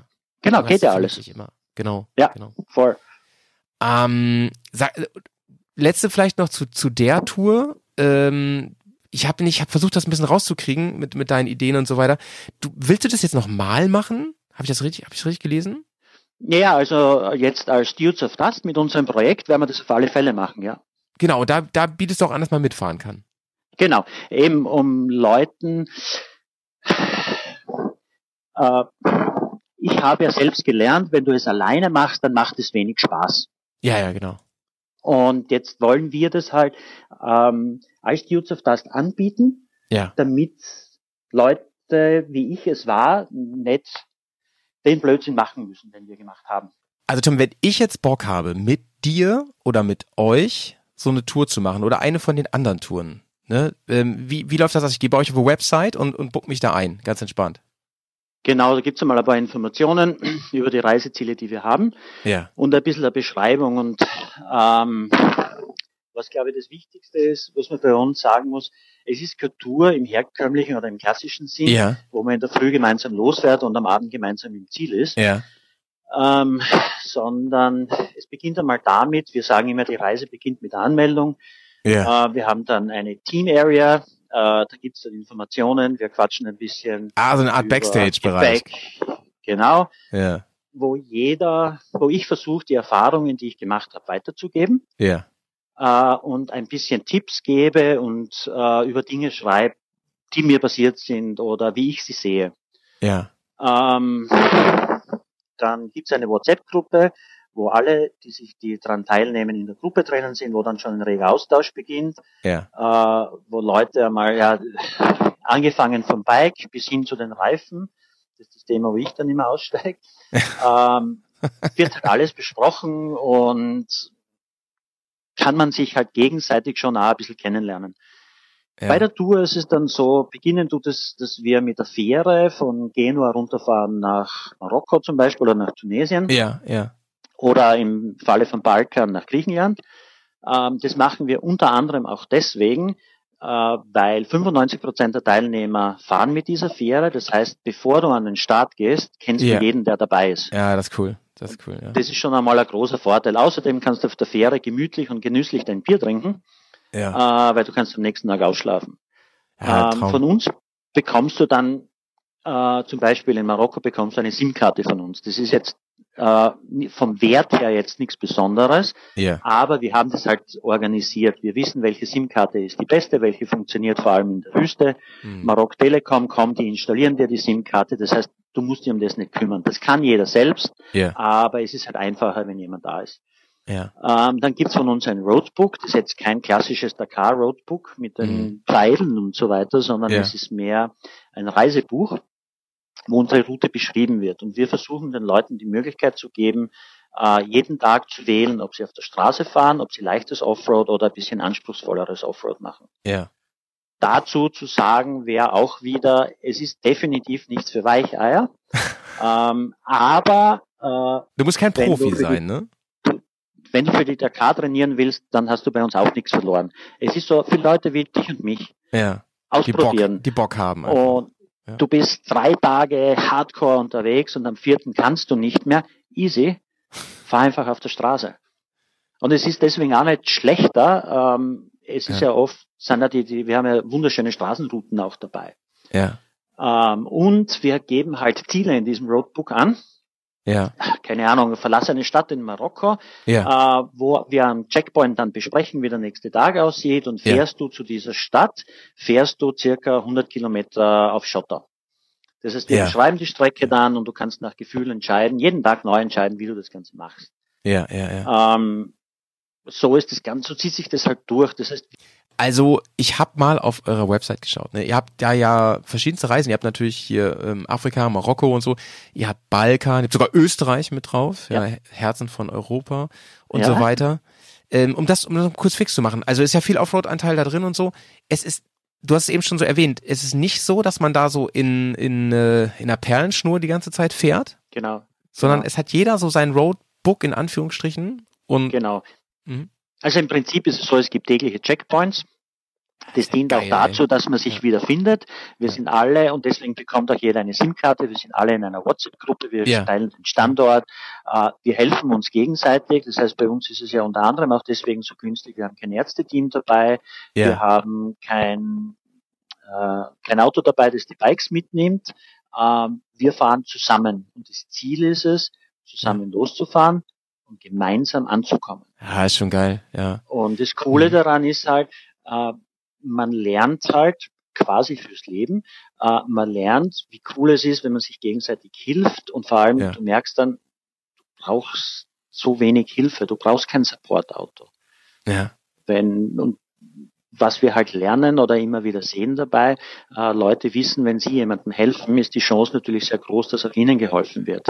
Und es ist wirklich so, dass wenn wir zurückkommen, da entstehen schon wirkliche Freundschaften. Und Leute fahren dann zusammen Motorrad, zusammen auf Urlaub und so weiter und so fort. Also da passiert schon mehr. Und es ist, ähm, ich habe auch gerade mal geguckt, so mit den Preisen, da hast du ja recht, ey, das ist ja, das ist ja un unterirdisch günstig eigentlich, was ihr, was ihr macht. Dafür, dass ihr ja. diese ganze Orga auch übernehmt, ne? Und allein das Mapping, das Routing und so ist ja, ist ja ähm, irre.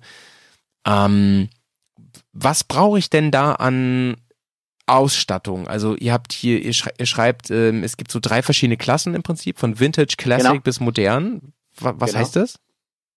Ja, äh, also wir lieben halt diese Vintage-Bikes und ja. unsere ganze die Webseite, du wirst Enrico sehr oft drauf finden. Wir fahren sehr oft und äh, wenn du dir allein diese Bilder anschaust, das ist einfach mega cool. Ähm, das wollen wir fördern. Aber, das haben wir halt auch gelernt, nur mit den Vintage-Bikes ist es einfach zu wenig.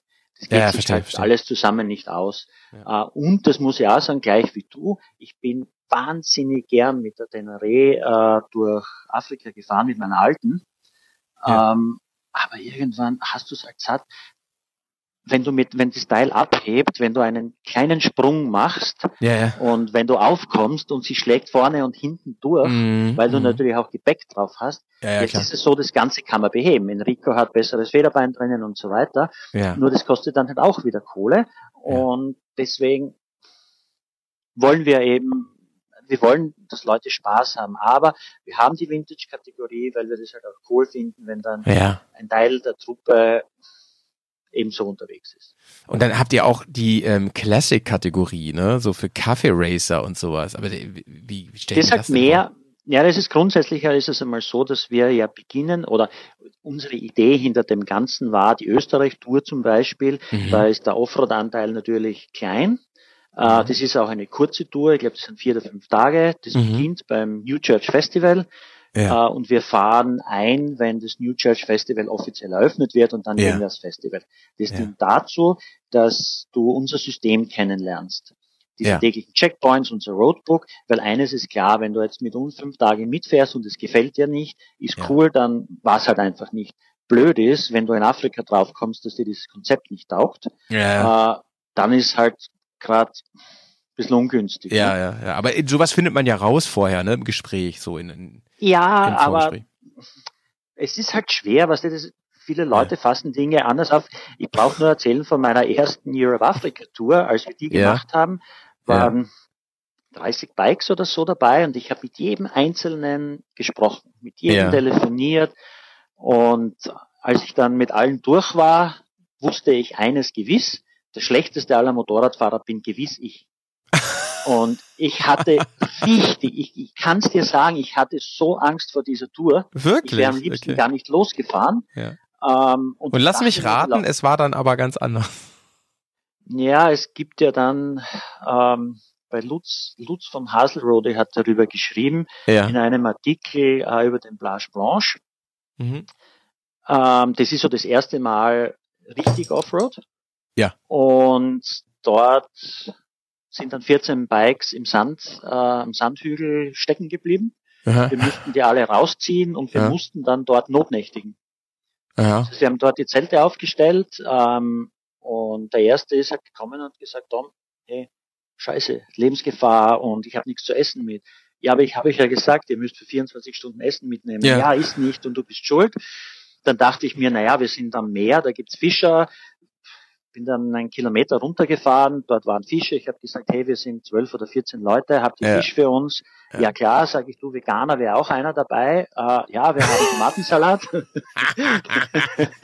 haben, wir haben Salzwasser.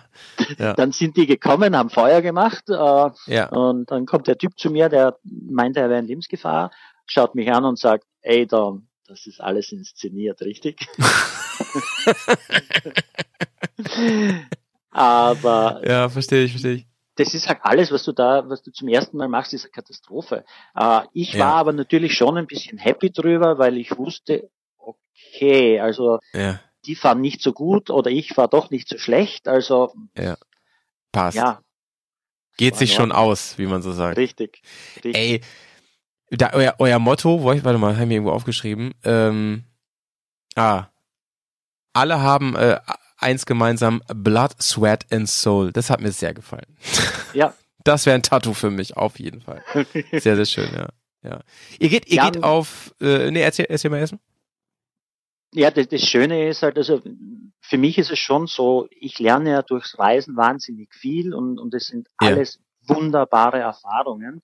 Hm. Und einfach eine schöne Anekdote, als ich jetzt in Indien war, ähm, habe ich mich mit einem Teilnehmer von der ersten Tour getroffen. Ja. Er ist bei uns mitgefahren, danach hat er sein Bike aufgebaut und nach 26.000 Kilometer in Goa haben wir uns getroffen, mhm. sind gemeinsam dort äh, aufs Motorradfestival gegangen, sind eine Woche ähm, haben wir gemeinsam verbracht, hatten richtig Spaß und ich weiß, dass ich ein Teil von dem Ganzen war. Ja. Ja, schön. Und das sind halt so Geschichten, wenn du in Senegal auf den Campingplatz kommst, auf einmal steht dort einer und hat ein T-Shirt an. Ja, denkst dir, wow. Ja. ja. Das, das fühle ich auf jeden Fall. Ihr, ey, ihr geht auf ähm, Deutschland-Tour, habe ich gelesen. Voll, ja. ja. Wie so eine Rockband. Deutschland, ja. Österreich, ja. ja. genau, ja. Machen Deutschland, Österreich und die Schweiz. Ja. Und eben deswegen, also ich lieb's halt persönlich. Du hast heute das Internet, du hast Instagram, du hast so viele Geschichten ja. ähm, und es ist halt alles recht unpersönlich und ja. sehr oft ist es halt sehr schön, was du dort siehst und es ist auch okay ja. so. Aber wir wollen es halt persönlich. Wir kommen dorthin, wir haben die coolsten Locations, die es in Deutschland, Österreich und der Schweiz gibt. Es sind die nettesten Leute, es sind alles Freunde von uns und mhm. wir quatschen dort. Wir zeigen ein paar Bilder, wir quatschen wir trinken ein Bier und ja, Und wenn man uns mag, kommt man mit und wenn nicht, hey, cool, dann weiß man's. Kennt man sich jetzt. Ja, Tom, wir, wir haben vor ein paar Tagen haben wir ein bisschen äh, Nachrichten hin und her geschickt. Da haben wir uns beide so ein bisschen Honig um den Mund geschmiert, weil wir beide gemerkt haben, wir sind voll die äh, Social Media Dullis irgendwie. Ne? Ich, mir haben ja auch voll. schon diverse, diverse Leute gesagt, so, ey, Howie, die, die, dein ganzes Berson Tour gedöns da, das könntest du viel größer aufziehen, ne? Du müsstest einfach viel mehr Attacke machen ne, auf diesen ganzen Plattformen. Und ich so, Mann, ich bin jetzt schon überfordert. Ich kriege ja kaum meine WhatsApp-Nachrichten beantwortet und so, ne? Deswegen, voll. ich find's, ich find's mega. Also es ist auch voll meins, ehrlich gesagt. Ich bin, ich würde viel lieber, ähm, ich würde ja unglaublich gerne mal live ähm, eine Podcast-Tour machen. Ich weiß nicht genau, ob sich das ausgehen würde, ob da genug Leute kommen, keine Ahnung. Es haben mir viele schon gesagt, mach das doch mal, probier's doch mal aus, mit so kleine Locations und so. Wir haben das ja im September da mal gemacht, das lief ja echt gut.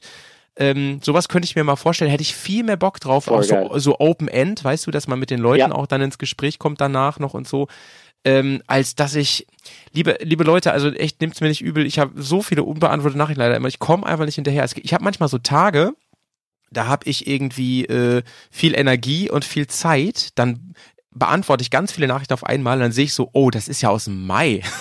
das ist ja scheiße. Katastrophe, oder? Ich, in Tunesien lag ich mal eine Nacht wach, da habe ich ganz viel beantwortet. Ne? Und, ich, und ähm, ich hatte dann schon so einen Copy-Paste-Text, der fing immer damit an, du, tut mir leid, Sorry. dass ich mich jetzt ja. erst melde. und dann kam erst meine Nachricht so, ne? Also Peace out, Leute, ich meine das niemals böse. Ich, ich habe euch alle ganz doll lieb. Äh, Tom, ich, ich, ich weiß nicht, wie viele Folgen du Bergers gehört hast, aber wir machen das immer so, wenn wir eine Pause machen zwischendurch und die steht nämlich jetzt gleich an, ähm, ja? dann machen wir immer eine kleine ähm, eine kleine Musik-Out-Time, denn wir haben eine Playlist bei Spotify.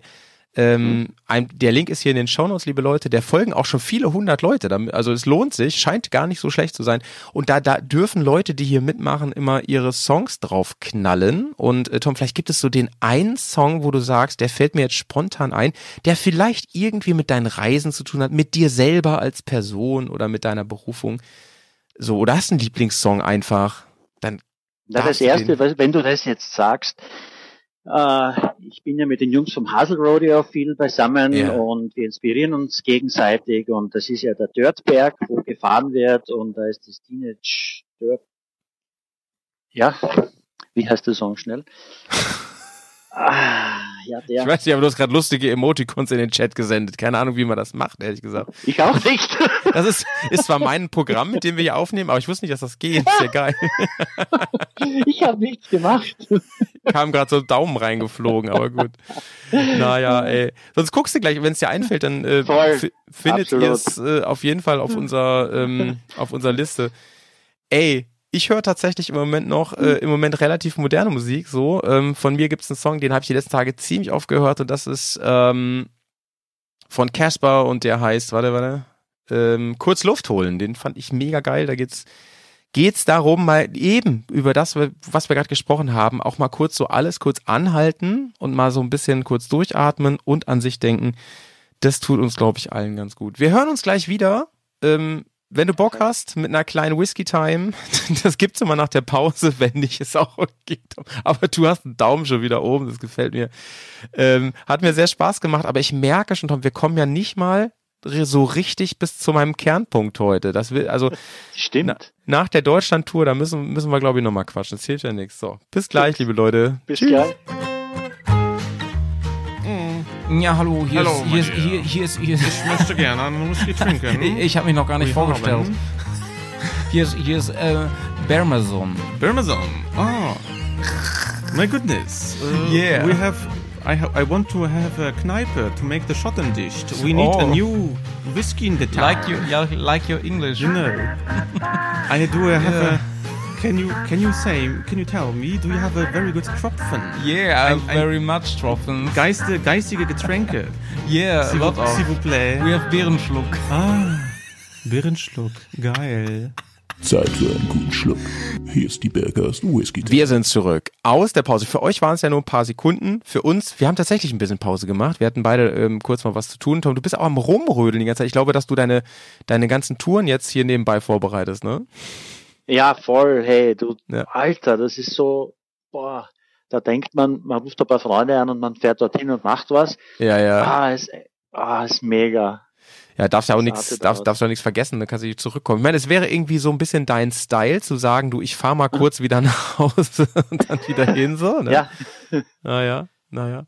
es sind alle Freunde und Verwandte gespannt, was Bevor, passiert. be bevor wir weitermachen, ich habe ähm, ich habe mir ein feines Getränk geholt. Hier wollte ich kurz äh, endlich mal wieder Bears Whiskey Time. Ihr habt den Trailer gerade gehört.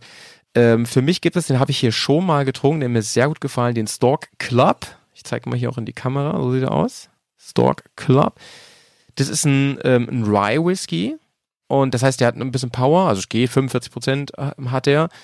Aber vor allen Dingen finde ich, schmeckt der so richtig, richtig, ähm, ja, oh, ich kann es gar nicht in, in also wie, der knallt vor allem hinten richtig. Ähm, wenn ihr schon mal einen Rye getrunken habt, diesen Rye-Geschmack, ja, der kommt da richtig, richtig krass drauf. Den merkt ihr auf der Zungenspitze schon so heftig. Ähm, aber ist richtig fein. Ist kein Anfänger-Whisky, auf keinen Fall so. Trinkst du eigentlich Whisky, Tom? Du, nein, ehrlich gesagt, ich komme ja aus der Weingegend.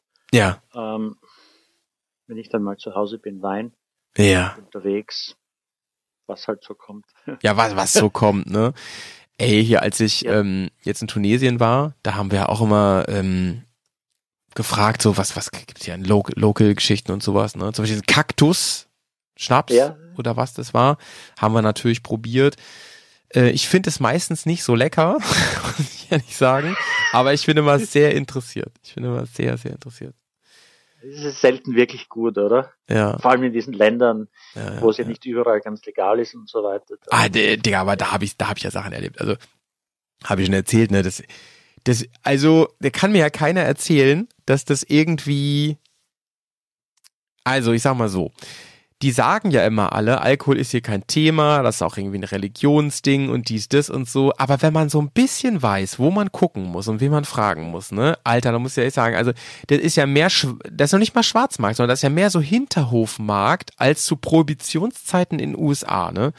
Also, wir standen da in diesem Supermarkt und auf einmal kommen die um die Ecke mit den schwarzen Tüten, wo du genau weißt, Alter, da ist, die sind voll mit Alkohol, Bier, Wein, ich weiß nicht was. Oh, ich denke mir dann immer so, ich bin ja sowieso ein sehr liberaler Typ, was, was Genussmittel angeht, ne? Also interpretiert rein, was ihr wollt, aber ich will damit einfach nur sagen, ich finde, das sollte irgendwie so jeder für sich entscheiden. Das gilt übrigens für viele Sachen im Leben, die jeder für sich entscheiden sollte. Und ich finde, Aufklärung ist wichtig. Das ist wirklich wichtig, dass man das macht, dass jeder weiß, worauf er sich einlässt und dann kann man das selber entscheiden. Und da irgendwie, weiß ich nicht, so zu sagen, ja, wir verbieten das aus religiösen Gründen oder dies, das und so. Mann, das, das muss doch auch jeder wissen. Ich weiß auch nicht. Also, ähm, Ja, erzähl mal, was du sagen wolltest. ich, ich, ich glaube halt, ähm, diese Verbote bewirken dann halt sehr oft das Gegenteil. Mhm, Ich mhm, habe mhm. das in Marokko miterlebt. Ähm, das erste Mal, als ich unten war, da gibt's keinen Alkohol und ist okay, und es gibt halt keinen Alkohol. Äh, mittlerweile weiß ich ganz genau, wo man einkauft. Und wenn die Leute auf der Tour cool sind, dann sage ich ihnen wo. Wenn nicht, dann halt nicht. Ja. Aber was ich gelernt habe unten ist, dass du, wenn du ins Restaurant essen gehst, es hat meistens, ist in Tunesien auch so, du bekommst überall diese eineinhalb Liter Wasserflaschen, die kosten im Restaurant auch nichts und die bestellst du gleich dazu. Ja, ja, ja, ja. Siehst du aber diese kleinen Wasserflaschen, was ist da drinnen, 0,3 oder so, Ja, ja. ähm, die stehen dann neben der großen und man denkt sich, wozu? Ja, Die große in eine kleine Wasserflasche. Ja, dort ist dann halt was anderes drinnen. du siehst dann auch, wie langsam sie das trinken. Ja, und wir feiern halt unten auch ab und zu und, und Ja, ja. die Jungs geben sich dann halt ordentlich. Ne? Wenn sie dann mal feiern, dann Ja. Also ich bin, ich, ich bin, jeder hat da bestimmt seine Meinung zu, aber die, auch die ganze Diskussion rund um jetzt hier so andere, sag ich mal, weichere Drogen zu legalisieren. Ich denke Mhm. da immer so, Mann, das haben ja auch, haben auch Nachbarländer oder andere Länder haben das auch gezeigt. Ihr killt eher den Schwarzmarkt damit, was gut ist, wenn man Ja. das ganz offiziell macht, so und wir beide wissen wahrscheinlich ganz genau, wer irgendwas gerne möchte und versuchen möchte, der macht es sowieso. Und dann gebt doch den Leuten eine Chance, das irgendwie staatlich reguliert zu machen, wo man weiß, das ist kein. Guck mal, wenn du jetzt irgendwo bist, ne, und kommst immer nur an so selbst schwarz gebrannten Alkohol ran, wo du irgendwie auf Ja, dem genau. linken Auge nur noch 30 Prozent hast, ne? Also da ist ja auch keinem mitgeholfen so. Also ich habe so etwas probiert, auch dort, wo es eigentlich verboten ist und Mhm, es wurde uns mhm. angeboten. Alter, das ist, das ist, das ist Selbstmord. Hätte auch tanken können, ne? Wahnsinn. ja, ja, naja. Ja, ich, ähm, mir ist eben eingefallen in der Pause, ich hätte vielleicht doch lieber den Song aus, ich glaube, Rocky 3 nehmen sollen. Push it to the limits. Das passt eigentlich besser zum Thema heute. Ja, Aber lass uns auch nochmal, lass uns noch mal über Limits sprechen. Kannst du dich noch dran erinnern, Tom, äh, an Momente, vielleicht fällt dir einer spontan ein, wo du das Gefühl hast, damals war das für mich ein Limit. Da bin ich wirklich rangekommen. Auch wenn das heute vielleicht schon wieder ganz anders aussieht. Ja, also definitiv. Ich glaube, es war bei der zweiten Europe Africa Rallye, Ja. ähm, wo wir dann eine Wüstendurchquerung gemacht haben mit 250 Kilometer, wo wirklich keine, du siehst Mhm. ganz, ganz selten einen Menschen auf dieser Tour. An diesem Tag hatten wir auch niemanden gesehen. Und bei solchen Touren sage ich den Leuten immer zusammenbleiben, immer zusammenbleiben. Keiner fährt alleine, Mhm, mhm. weil da bist du dann wirklich in Gefahr. Das war dann so, dass der Trupp halt, es waren ein paar langsame dabei und es ging wirklich sehr, sehr langsam dahin. Es waren ein paar äh, Weichsandstellen zu durchfahren. Mhm. Und irgendwo stehen wir wieder und ich will mein Handy rausnehmen, um ein Foto zu machen und merk, Tankrucksack ist offen. Mhm. Scheiße. Ich habe immer zwei mit und Mhm. das eine habe ich verloren. Mhm. Ja, dann wusste ich schon wo oder ich habe es vermutet und dachte mir, die sind alle so langsam, ich fahre lieber selbst zurück. Man hat sich gegenseitig geholfen, der ganze Trupp ist gestanden, ich Mhm. fahre zurück. Und äh, als ich dort ankomme, rutscht mir das Vorderrad weg und ich fall hin und das Bike liegt auf mir drauf. Ah, ja, ja, ja, okay. Äh, dann, und ich muss dazu sagen, das war im Mai. Wir hatten damals definitiv über 40 Grad. An dieser Tour war die Höchsttemperatur 48. Mhm. Und das ist dann schon ordentlich heiß. Und Mhm. ah, ich musste dann das, Ge also du liegst unter dem Bike. Du Man unterschätzt das auch, ab. ne? Wenn man das noch nicht Total. selbst erlebt hat, Total. unterschätzt das. Ja, ja. Total. Man denkt dann ich immer so, ja, ey, man denkt dann immer so, ja, dann gib mal volle Kraft, stoß dich mal ab und so. Ich hatte es auch schon, ich kam nicht drunter weg. So gar nicht. Genau. Also ich bin rausgekommen, aber wie gesagt, Gepäck abmontieren müssen und so weiter. Dann Mhm, habe ich das mhm. Bike quasi runtergetreten, dann steht das Mhm. Bike endlich. Mhm, mhm. Ich fahr weiter, habe natürlich das Telefon nicht gefunden, dreh um, stürz wieder, lieg wieder unter dem Bike, Ach du große Güte. musste wieder das Gepäck ab. Und Ja. ich habe dann, ich zu dem Zeitpunkt, als ich das Bike das zweite Mal aufgestellt habe, hatte ich zwei Ja. Liter Wasser getrunken. Ja. Innerhalb von 30 Minuten das Ganze, als ich Ja, die Gruppe ja. verlassen habe. Und dann dachte ich mir, boah, ich bin ich so weit hinten, ich muss Gas geben. Und das ist halt der Moment, wo du dann, wo du dich besinnst und sagst, hey, das ist jetzt eigentlich das Falsche. Jetzt sollte man vorsichtig fahren, bedacht fahren, äh, weil das dritte Mal das Bike aufzustellen, das wird dann wirklich schwierig. Und das sind dann schon so Momente, ähm, wir haben gerade früher äh, gequatscht, weil mein iPhone zu heiß wurde. Ja. Dort war es dann natürlich auch so. Das zweite, das ich mit hatte, mit dem ich auch navigiert habe, ist dann zu heiß geworden. Äh, dann geht ja auch die Batterie im Nu runter und dann auf einmal weißt du, du hast 10% Batterie. Es lädt nicht wirklich. ähm, du hast fast kein Wasser mehr, weil du hast jetzt zwei Liter einfach so weggeballert. Und das, Und- Tom, ist der Moment, wo selbst bei Tom Possart ein bisschen Panik aufsteigt. Definitiv. Also es ist, war mir nicht ganz wohl. Ja, ja. Ähm, aber dann musst du halt kühlen Kopf bewahren. Und bei mir ist es halt auch so, wenn es dann wirklich brenzlig wird, dann funktioniere ich schon ganz gut. Ja. Dann fährst du voll konzentriert, dann Ja. gehst du definitiv nicht mehr ans Limit, Ja. weil das geht schnell. Und wie gesagt, Ja, einfach ja. nur das Bike bei 40 Grad aufzuheben, Mhm. das ist, und im Sand noch dazu, du weißt, Ja, was ja, das ja, heißt? ja, ja. Ah, ist schon brutal, ja. Ja, und was, was, was die Leute gerne nicht auf dem Schirm haben, die das noch nie erlebt haben, ist, ich bin ja, ich weiß nicht, ob du es weißt, ich, ich arbeite auch so als ähm, Instructor in so einem Enduro-Park und so. Und da führe ich ganz oft diese Gespräche und, und kriege auch Situationen mit, wo man dann drüber sich unterhält, wenn sowas ist mit Bike aufheben, dies, das und so. Und was die Leute oft nicht auf dem Schirm haben, wenn sie es noch nie erlebt haben, ist die Situation. Also der Kopf. Das heißt, wenn du in Ja. so einem Safe Space bist, in so einer Laborsituation, in so einem Enduropark, ey, das ist eine Sache. Du weißt ja genau, wenn ich jetzt Hilfe schreie, dann kommen elf Leute und helfen Genau. mir und holen mich da raus. Wenn du aber im Ausland bist, alleine, weit weg von zu Hause und noch in No Man's Land, da macht der Kopf so viele Dinge mit dir. Weißt du, was mir immer geholfen hat? Ich hatte auch mal Situationen mit, mit einem ähm, Mitfahren zusammen mit dem Pets, ähm, der war auch voll überm Limit. Der hat auch, also ich richtig, der hat gezittert. Ich merkte so, boah, das ist gerade alles zu viel für ihn. So, wir, wir waren weit weg von so, wir waren ja mitten in den Karpaten irgendwo. Wir wussten selber nicht genau, wo wir waren. Waren schon sechs Stunden Offroad unterwegs und da habe ich ihn und dann kam eine Stelle, die nicht ohne war so und da habe ich ihn auch angeguckt, habe seinen Kopf so in die Hände genommen und habe ihm gesagt, was wir jetzt machen das sind wir beide schon zigmal gefahren. Das ist überhaupt kein Problem. Und das Motorrad weiß sowieso gar nicht, wo es ist. Das könnte auch zu Hause. Das, dem Motorrad ist das ganz egal. Das verhält sich wie immer. Und einfach die Situation schaffen so, das sind Momente, die haben wir schon tausendmal gemacht. Das ist auch gut, wenn man sie dann übrigens schon mal trainiert hat. Mhm. Und, und, und sich einfach nur sagen, ey, das ist alles nur hier oben drin weil mein Kopf weiß, wenn hier jetzt was passiert, ist das halt richtig scheiße, ne? Aber das muss man dann irgendwie wegschieben. Ne? Aber das ist halt gewisse Dinge werden dir dann erst bewusst in solchen Situationen. Ich bin mhm. 2021, glaube ich, mhm. äh, mhm. waren wir in Georgien und meine Freundin ist mit dem Flieger nachgekommen und wir sind dann auch so über, über äh, den Kaukasus, waren dann auf 3000 Höhenmeter oben. Ja. Und auf BBC war ein Bericht, eine der zehn gefährlichsten Straßen der Welt. Und ich dachte mir, ja. Alter, das ist ganz normaler Schotter und er ist easy zu fahren. Ja. Und dann stehen auf einmal dort oben drei Autos äh, sich gegenüber, also zwei Fahrtrichtungen. Es war relativ schmal. Ich sage zu meiner Freundin, mhm. steig du ab, ich fahre auf der Seite vorbei, wir treffen uns drüben dann wieder. Dann mhm. kommt sie mit bleichem Gesicht auf mich zu und dem Handy in der Hand und sagt, mir ist was passiert. Und ich sage, was ist passiert? Naja, alle haben da die Klippen runter gesehen und voll schöne Gegend dort, da geht der Wasserfall runter.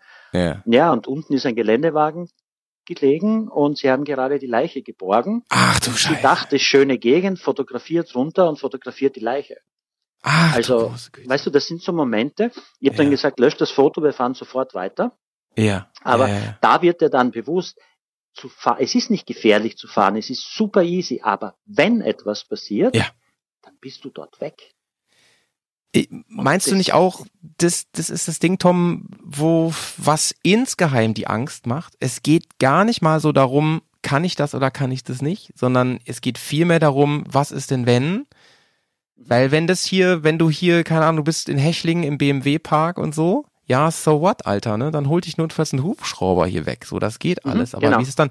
Das sind manchmal so, ihr macht eine Balkantour zum Beispiel, ne? Ich war ähm, vor wann war vor zwei, drei Jahren war ich auch im Balkan unterwegs und da sind wir eine Offroad-Piste gefahren, absolut harmlos und alles. Aber einer von uns ist auf nassen großen Stein weg, weggerutscht und ist wirklich nur nicht den Abhang, sein Motorrad ist nur nicht den Abhang runter, weil da ein fetter Findling lag. Aber einen Meter davor wäre das nicht passiert. Da wäre das Ding mhm. abgegangen. Und unabhängig jetzt auch davon, ob ob ihm was passiert wäre. Ich glaube, in dem Moment, also er hätte das, glaube ich, er wäre gar nicht runtergefallen, aber sein Motorrad, ne? Und dann liegt es da zwölf Meter weiter unten. Ja, und was mhm. machst du denn, ne? Wir, ja, und da kann man so sagen, ja, ist nur das Motorrad. Na ja, ist halt ein 20.000 Euro Motorrad und äh, liegt halt dann da rum mit deinen Nummernschildern so. Muss ja da irgendwie, es ist einfach, ja, was macht man denn, ja. ne? Ist nicht so einfach. Und vor allem, es ist halt, du riechst Gefahr nicht, du siehst sie nicht und mm, mm. Ähm, man wird oft übermütig, du hast 30 Kilometer äh, durch einen ausgetrockneten Salzsee, du bretterst dahin ja. Ja, ja. Ähm, und auf einmal hast du dort ein Loch oder so. Oder ich bin mit einem Freund im Balkan gefahren, im, ich glaube es war Ende Mai und wir sind relativ hoch rauf und ja, und auf einmal sind wir mitten im Schnee gestanden. Mhm. Die Schneewächte haben uns durchgekämpft Krass. Ja, es kam dann leider noch eine und die war, da konnten wir nicht mehr durch.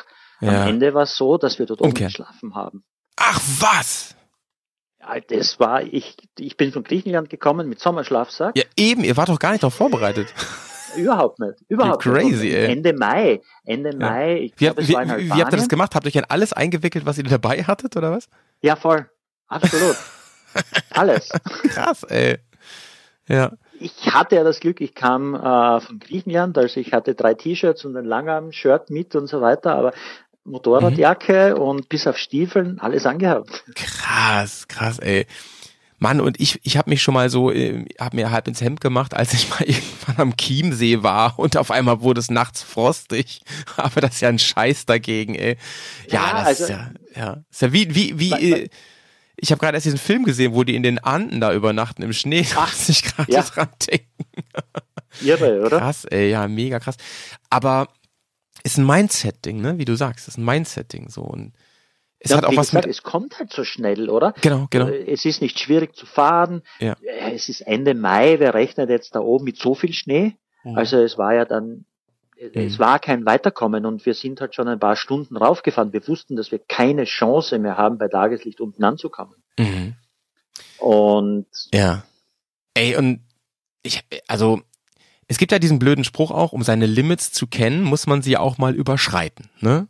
definitiv. So, und ähm, ich habe da viel drüber gelernt, ne? Also ich habe, äh, ich habe, ich bin genauso in diese ganze Nummer reingestartet wie die meisten wahrscheinlich mit mit äh, boah, ich schlafe jetzt das erste Mal im Zelt mit dem Motorrad. So. Das war schon aufregend, ne? Und wenn es ein Campingplatz Ja. war, so haben wir alle angefangen irgendwann mal. Und ähm, als ich da, ich weiß noch genau, als ich das erste Mal in der Fremde, das war sogar in Skandinavien, weil da kannst du ja überall Wildcampen so, ähm, dass ich da so das intensiv genutzt habe mit dem Wildcampen, ne? Das war für mich halt mega aufregend. Heute würde ich sagen, ja, ist ja mega, da, da kann dir ja gar, da kommt ja kein Förster und jagt dich weg. Das ist doch großartig so, Ja. ne? Ja. Aber man wächst so, die Limits verschieben sich halt nach und nach, ne? Ja. Und wahrscheinlich ist es bei dir auch so, Tom, dass du heute ein bisschen schmunzelst, so über Limits von früher, ne, oder? Ja klar, also meine erste Reise äh, 2004 in die Wüste in, nach Tunesien, Mhm. Da gab es das Schwergebiet noch nicht, beziehungsweise hast du damals relativ leicht die Genehmigung bekommen. Und wir sind Ja, in dieses Länderdreieck ähm, Tunesien, Libyen, Algerien. Algerien, runter Ja, ja, zu diesem Spitz und dann sind wir fünf Tage lang kerzengerade raufgefahren, ja. ähm, quasi mit einem GPS-Punkt. Damals waren ja die Navigationsgeräte nicht so ja, ja, wie ein Kompass, ne, im Prinzip. Genau. Ähm, also ich, ich hatte die Hose voll, bevor wir weggefahren sind. Ich habe das Auto am, also wir sind um zwei in der Früh gef- losgefahren, um die Fähre zu erwischen. Ja. Ich habe in dieser Nacht das Auto dreimal aus- und eingeräumt. Ach, krass. Doch noch diese Ersatzteile, ach doch nicht. Und dann ins Bett und dann, na doch, wer weiß. Wer weiß, ne? Ey, und vor allen Dingen, wenn man überlegt, es passiert ja auch mal was. Ist ja nicht so, dass das immer, immer, Klar. ne? Könnte ja auch wirklich, Klar. wirklich so sein. Absolut, Ähm, ja. Da, da, wo du es gerade sagst, ist interessant, ne? Weil wir waren ja erst da und ähm, du darfst da überall ja gar nicht mehr hin. Also da ist ja wirklich Genau, äh, ja. Militär und die sagen, ey, Mhm. go back. So. Mhm. ja. Genau. Und es wurden da ja auch in Aber- letzter Zeit äh, hier und da mal Menschen geklaut und so, muss man auch sagen. Ne? Ja, ja, aber auf der anderen Seite, du hast halt heute ein relativ gutes Informationssystem. Äh, Mhm. Leute sind sehr gut vernetzt. Äh, du bekommst Informationen relativ leicht und das Wichtigste ist halt immer vor Ort.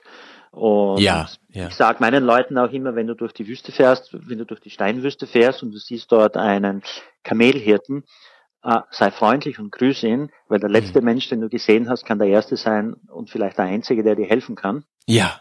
Ähm, und die Leute dort wissen, wie man Hilfe holt und wie das Ganze funktioniert.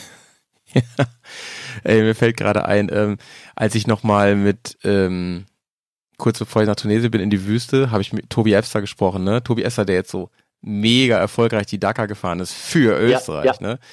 Ja, Ähm, und der hat zu mir gesagt, ich glaube, es war mic, ich weiß, oder es war sogar hier im, im Podcast, er hat zu mir gesagt, so, ey, Howie, pass auf, ich gebe dir mal einen Kontakt, ähm, wenn gar nichts mehr geht, wenn du wirklich am Arsch bist da irgendwo in der, in der Sahara, ne, dann rufst du diese Nummer an. Dann kommt ein ganz großer schwarzer Mann und der holt dich dann da weg. Und das hat mir so eine Sicherheit gegeben. Ich echt gedacht, so, ey, okay, dann passt das. ja, ja aber, du wirst lachen. Das, das, da funktionieren Dinge, das können wir uns nicht vorstellen. Ja, ja, ja, ja, auf jeden Fall. Ähm, und, und, und Tom, wenn du es schon mal so sagst, so mit dem Informationsnetzwerk und so weiter, ähm, wie gehst du denn vor? Wenn du irgendwo, ähm, hast du inzwischen da, wo du vor allem mit Use of Dust unterwegs bist, hast du da einfach Leute, mit die du ansprichst oder hast du gewisse. Internetadressen? Absolut. Also ja, ich kenne sehr viele Reisende, Weltreisende, Leute, die unterwegs sind. Das sind sehr oft so Erstkontakte, die du hast und Mhm. ähm, wo du dann auch da oder dort mal eine Adresse bekommst. Und ich reise halt immer in dem Gebiet selbst. Wenn du, eingangs haben wir gequatscht über den Reisepass, ist ja ähnliches natürlich auch in Indien passiert. Und dort ist es so, du bekommst ein, dein Zimmer nicht, wenn du keinen Reisepass vorlegen kannst. Ja. Du darfst aber auch nicht wild campen. Jetzt haben wir Mhm. aber zwei Tage wild gecampt und am dritten Tag wollten wir ein Hotel nehmen und da war der Reisepass halt weg, weil er im letzten Hotel noch gelegen ist. Mhm. Und das sind so Dinge, wo du dann immer Menschen kennenlernst. Mhm. Und die Leute sind wahnsinnig hilfsbereit und der Typ, wo wir dann untergekommen sind und er hat uns aufgenommen, obwohl er nicht dürfte, ähm, wir haben Kontakt, wir haben nach wie vor Kontakt und das sind dann die Leute, mit denen ich meistens zu arbeiten beginne. Und ja. so ergibt dann halt ein Kontakt den anderen. Und wenn mhm. du dann, so wie in Marokko bin ich natürlich sehr oft und dort habe ich mhm. wirklich schon Freunde. Mhm. Ähm, das funktioniert wunderbar. Das, das ist natürlich auch zehnmal mehr wert, als wenn du jetzt irgendwie in irgendeinen drei Monate alten Forenbeitrag guckst oder sowas, ne, wo du eh nicht weißt, wer dahinter steckt, ne, wenn du sagst, ja, ey, du absolut. warst sogar erst da, so, ja.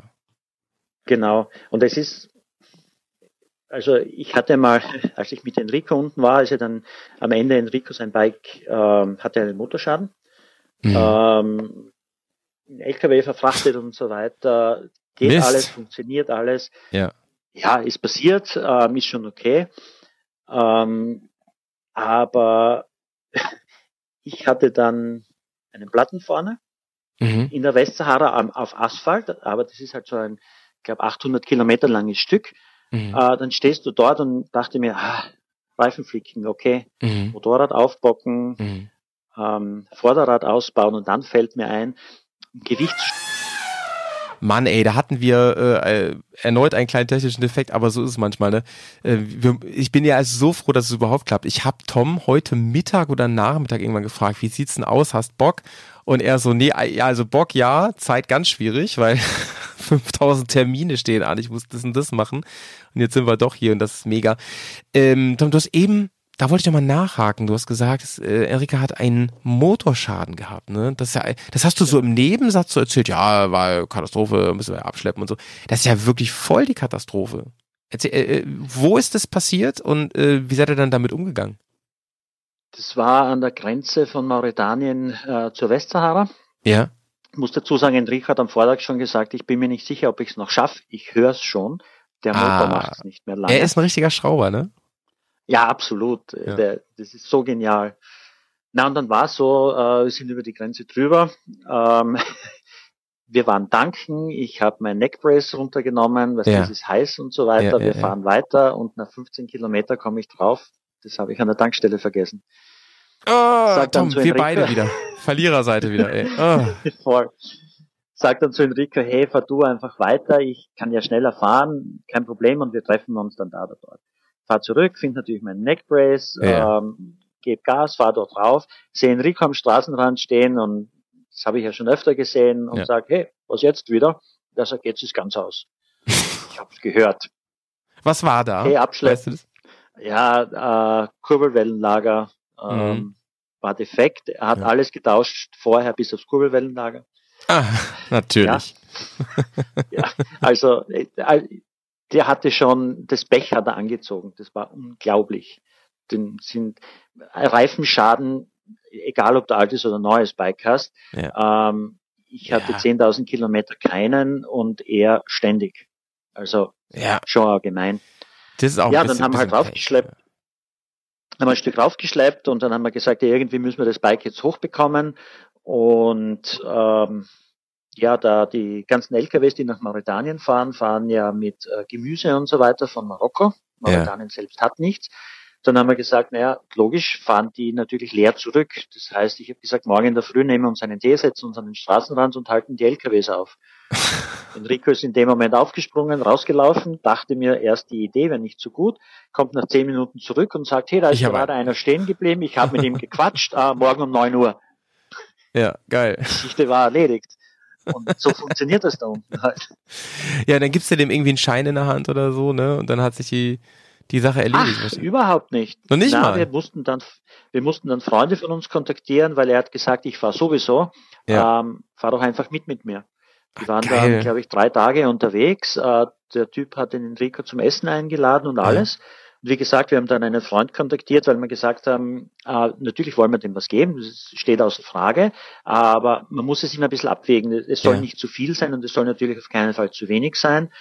Und ähm, ja, das ist dann einfach gut, wenn du dich bei Einheimischen erkundigen kannst. Ja, ja, ja, üblich. Ja, ja, natürlich legen wir auch gern was drauf, aber ich nenne jetzt einmal eine Hausnummer, wenn 100 Euro üblich ist und du gibst ihm 500, ja, ja, verstehe. Wer verstehe, weiß, verstehe. ob das Ganze gut ist. Ja, verstehe. Auf alle verstehe. Fälle, äh, das hat voll funktioniert und, und wir sind total ohne Probleme und ich würde sogar sagen, zeitlich einfach ganz normal wieder raufgekommen. Und das wollte ich früher eben erzählen. Ich hatte ja dann einen Reifenschaden, Ja. Ja. Bin stehen geblieben, wollte den Reifen, äh, äh, habe das Rad ausgebaut und dann ist mir eingefallen, wegen Gewichtssparen und so weiter haben wir ja das ganze Reifenmontierzeug bei Enrico am Bike. Ja. Das Bike ist im Lastwagen. Ja, ja, dann stehst du dort und denkst dir, ah, scheiße, oder? Und, und du hast nicht ausgedacht, bleibt dein Auto stehen, kann ich dir helfen? Ja, es Ja. wäre total cool, wenn du die nächste Stadt fährst und den Ja. Reifen fliegst. Ja, mache Ja, ich. ja. Der fährt weg, das nächste Auto bleibt stehen, fragt, ob er helfen kann. Ja. Na, alles geklärt, gib mir eine Flasche Wasser und eine Banane. Das nächste Auto bleibt stehen, der Typ steigt aus und sagt, Tom, was machst du hier? Denk mir, hey, wie geht's das jetzt? Äh, Wer war Typen, das? Den ich kenne aus Layun. ja, den kenne ich aus der Stadt, die, weiß ich nicht, 400 Kilometer entfernt ist. krass. Ähm, ja, der lässt mir dann Joghurt da und so weiter, fährt weiter und ich habe mit jedem eine Instagram-Story gemacht. Ja. Und sobald ich die Story hochgeladen habe, bleibt das nächste Auto stehen. Typ steigt aus und sagt, Tom, hey, was machst du hier? War der zweite, den ich kenne. Krass. Ich meine, da das ist ja du- immer noch ein großes Land, ne? Muss man mal klar sagen. Riesig. Ja. Da- Also natürlich, das ist die einzige Verbindungsstraße, Ja, ja, ja. aber die ist eben ein paar hundert Kilometer lang und dort ist nichts, einfach nichts und, und du kennst die Leute. Und ja, also pff, alles andere als unsicher. Aber wenn du jetzt, ich sage jetzt, und, und ich glaube, das ist halt der Vorteil, wenn man Touren mit uns macht, ich kenne das schon alles, ich habe dort keine Angst. Jetzt, wenn du das nicht weißt, du fährst stundenlang dahin und es kommen dir ein paar LKWs entgegen, es sind ein paar PKWs auf der Straße, ähm, du kennst die Leute nicht, du kennst das Land nicht, du kennst die Gepflogenheiten nicht, das macht schon ein mulmiges Gefühl, das verstehe ich. Ja, das, Aber ja. Aber du hast, ähm, ich habe mal, ein, ich weiß nicht in welchem Rahmen, ich habe ein Interview von dir mal gelesen. Da hast du gesagt oder in irgendeinem Gespräch hast du mal gesagt, was du halt auch ungern machst und eigentlich gar nicht mehr machen möchtest, ist halt alleine fahren, ne? So allgemein. ja, absolut. Also Also ich meine jetzt nicht irgendwie nach, nach München, sondern ich meine jetzt solche, Ja, ja. solche Geschichten, ja. ja. Genau, also es ist schon schön, du hast natürlich den riesengroßen Vorteil, wenn du alleine unterwegs bist, bist du ein Magnet für die Menschen. Das heißt, du bist nie alleine. Ist auch meine Erfahrung. Das ist auch total, schön. Ja, ja, ja. Absolut cool. Aber es sind halt die, das Schöne, oder was mir halt gut gefällt, ist, wenn du Offroad fährst. Ich bin kein Hardcore-Offroad-Fahrer, aber wenn du dann halt lange Schotteretappen fährst, wenn du den ganzen Tag äh, im Gelände irgendwo unterwegs bist, ist Mhm. cool. Mhm. Aber dort unten ist es halt wirklich so, dass, ja, wir fahren 200, 250 Kilometer Etappen oder die Dakar-Etappe ist 650 Ja. Kilometer, ja, ja. kommt wahrscheinlich niemand. Und ja. da begibst du dich halt in Gefahr. Mm, Und du, äh, ge- genau, du hast da auch gesagt, äh, was ich gelesen habe, hast du auch gesagt, so, es gibt halt Dinge, auf die du keinen Einfluss hast, ne? Also jeder Mhm. Profi kann mal, ey, hier unser Dakar FM, ne, wir wollten eigentlich Mike Mhm. Wiedemann die ganze Zeit begleiten und er, er hat sich im Training halt krass verletzt und der, der kann Motorrad fahren und zwar richtig geil und das kann jedem passieren und dann, wenn du ein gebrochenes Bein hast, dann liegst du halt da, ne? Das ist es. Ja. Bei den Dakar-Fahrern ist es halt so, die haben natürlich die super tollen und modernen ähm, Geräte mit sich. Ja. Wenn die liegen, Ja. dann löst es automatisch natürlich ein Signal aus.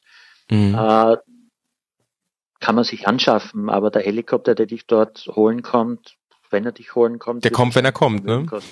Ja. Ja. Und, und es ist halt, es ist halt sehr oft, es ist dann die Unachtsamkeit. Und es ist halt, wenn du dann so lange Etappen fährst, das muss ja nicht ähm, vom Gelände her sehr anspruchsvoll sein. Aber ich hatte heuer im Sommer in Mersuga hatten wir 57 Grad. Mhm. Kannst du dich kaum noch bewegen. Und Mhm. selbst Das ist wirklich bei 40 Sauna, ne? Grad- Das ist, das ist wirklich. ja, ich meine, das ist brutal. Ich muss halt dazu sagen, ich war mit dem Auto und am Mhm. liebsten bin ich Auto gefahren, weil da kannst du die Klima einschalten. Ja, ja. Also Dann ein laues Lüftchen. ich, war- ich war mal, äh, äh, Tom, ich war mal in, in äh, Death Valley, auch mit einem Mhm. Auto und dann bin ich da wirklich auf Mhm. der Tiefebene ausgestiegen und es ist wirklich wie in einer Sauna. Dort, wo der Salzsee Ja, ist. ja, genau, genau. Aber das ist Salzkristall. Ja, Ja, genau. irre, oder? Genau. Und du, du steigst aus. auf der Haut. Ja, ja, wirklich. Und du atmest ein und denkst Ja. wirklich, das ist nicht die Luft, die ich jetzt atme. Das kann nicht sein. Das gibt's Ja. gar nicht, ne? Ja. Und es war nicht mal der heißeste Tag so. Da geht's noch viel, viel heißer. Und es ist wirklich, ich mache ja immer diese Jokes, ne? Du kannst da einen Eukalyptusaufguss machen und denkst wirklich, du bist halt in der finnischen Sauna. Es ist so sick, Voll. ja. Also ich, ich, ich fühl's komplett und da Motorrad fahren und da mal ein Motorrad aufheben, na schönen guten Tag, ey. Genau.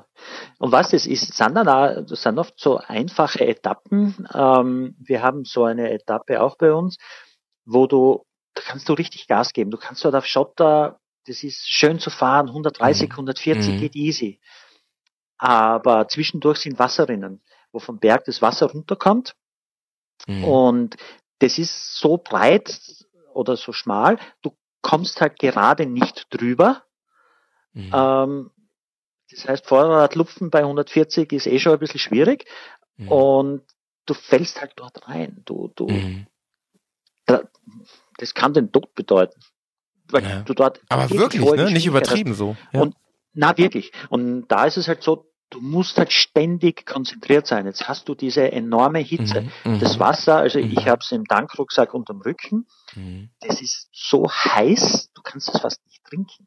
Ja, Und es kocht bald. du musst aber ständig trinken, oder? Du Ja, hast es ständig im Mund. Ja. Und aber du musst dich total auf diese Strecke konzentrieren. Und wenn es jetzt schwierig und, und schwer ist, bist du automatisch konzentriert. Aber jetzt geht das eine lang, elendslange Etappe dahin.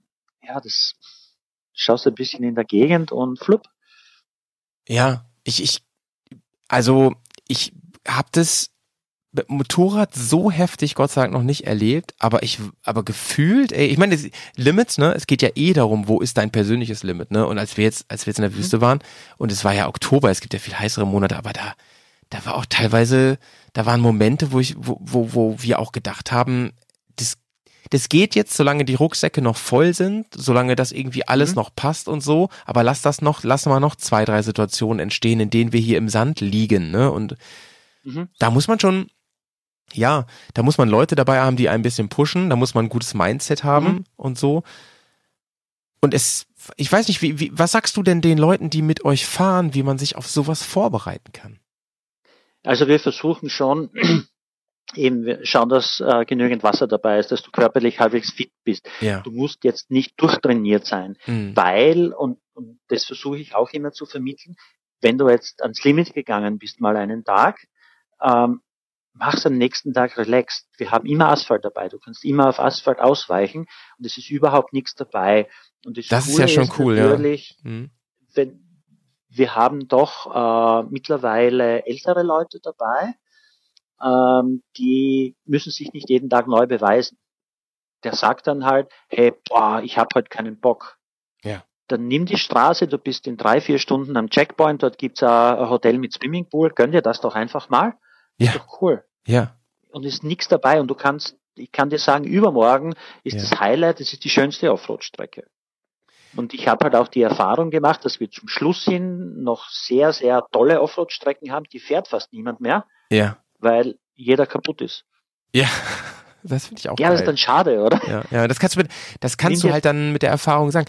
Und weißt du, Tom, und deswegen bist du mir auch so sympathisch, ähm, gerade so in, ich sag mal auch so in deiner Generation, ne, da, ich, habe so viele Leute kennengelernt, die so im Motorradbusiness, ne, die immer so ein fettes Ego haben, weißt du, und die so überhaupt nicht mal über ihren Schatten springen können und Sachen zugeben können und so. Ich finde, ähm, in der in der in der Motorrad-Abenteuer-Geschichte, da geht es noch. Da ist sind eigentlich sehr sehr Mhm. viel einfach nette Menschen, die die die die einfach, weiß ich nicht, auch Respekt vor vor vor Dingen haben und so weiter. Aber gerade wenn du so auch im Cross-Bereich unterwegs bist, wenn du natürlich im Straßenbereich unterwegs bist, da ist immer so viel Testosteron auch. Ich rede jetzt vor allem über Männer, ne? Voll.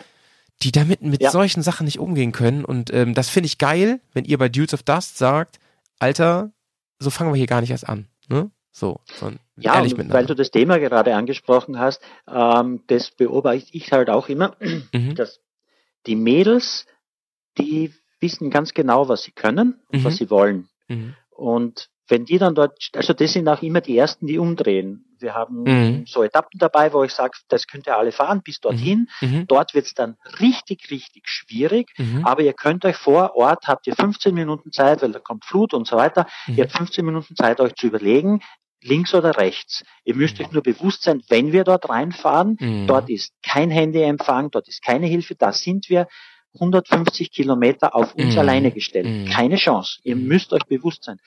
Und da ist es dann halt meistens so, dass die Mädels dann sagen, na, mir ist das zu gefährlich, mir ist das zu krass, ich traue mir das nicht zu, ich fahre lieber zurück. Mhm. Die Mädels, die dann doch durchfahren, die können es auch. Und das ist bei den Jungs halt nicht immer so. Da pusht auch der eine den anderen, drei Freunde, zwei sagen, Alter, ist eh easy, dann fährt der dritte natürlich auch mit. Und Mhm. Jo, witzig, dass ich diese Geschichten im ähm, Kleinformat so auch zum Beispiel im Enduropark erlebe. Genau diese Geschichten. Und es ist mehr als einmal vorgekommen, dass es sind ja natürlich viel weniger Mädels dabei. Das ist einfach so. Das ist einfach die Nat- Natur Ja. der Sache irgendwie. Ähm, ist schon echt mehr als einmal vorgekommen, dass die Mädels am Ende aber besser fahren. Weißt du?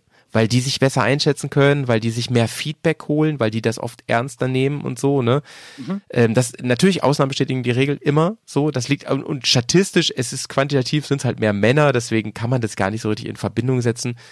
Aber das finde ich schon erstaunlich, da können wir uns manchmal ein bisschen was abgucken. Und ich finde, Jungs, ey, habt auf jeden Fall immer den Mut, mit euren Schwächen, die, den, die zu, wie sagt man, zu facen, zu den ins Mhm. Auge zu sehen, so und voll.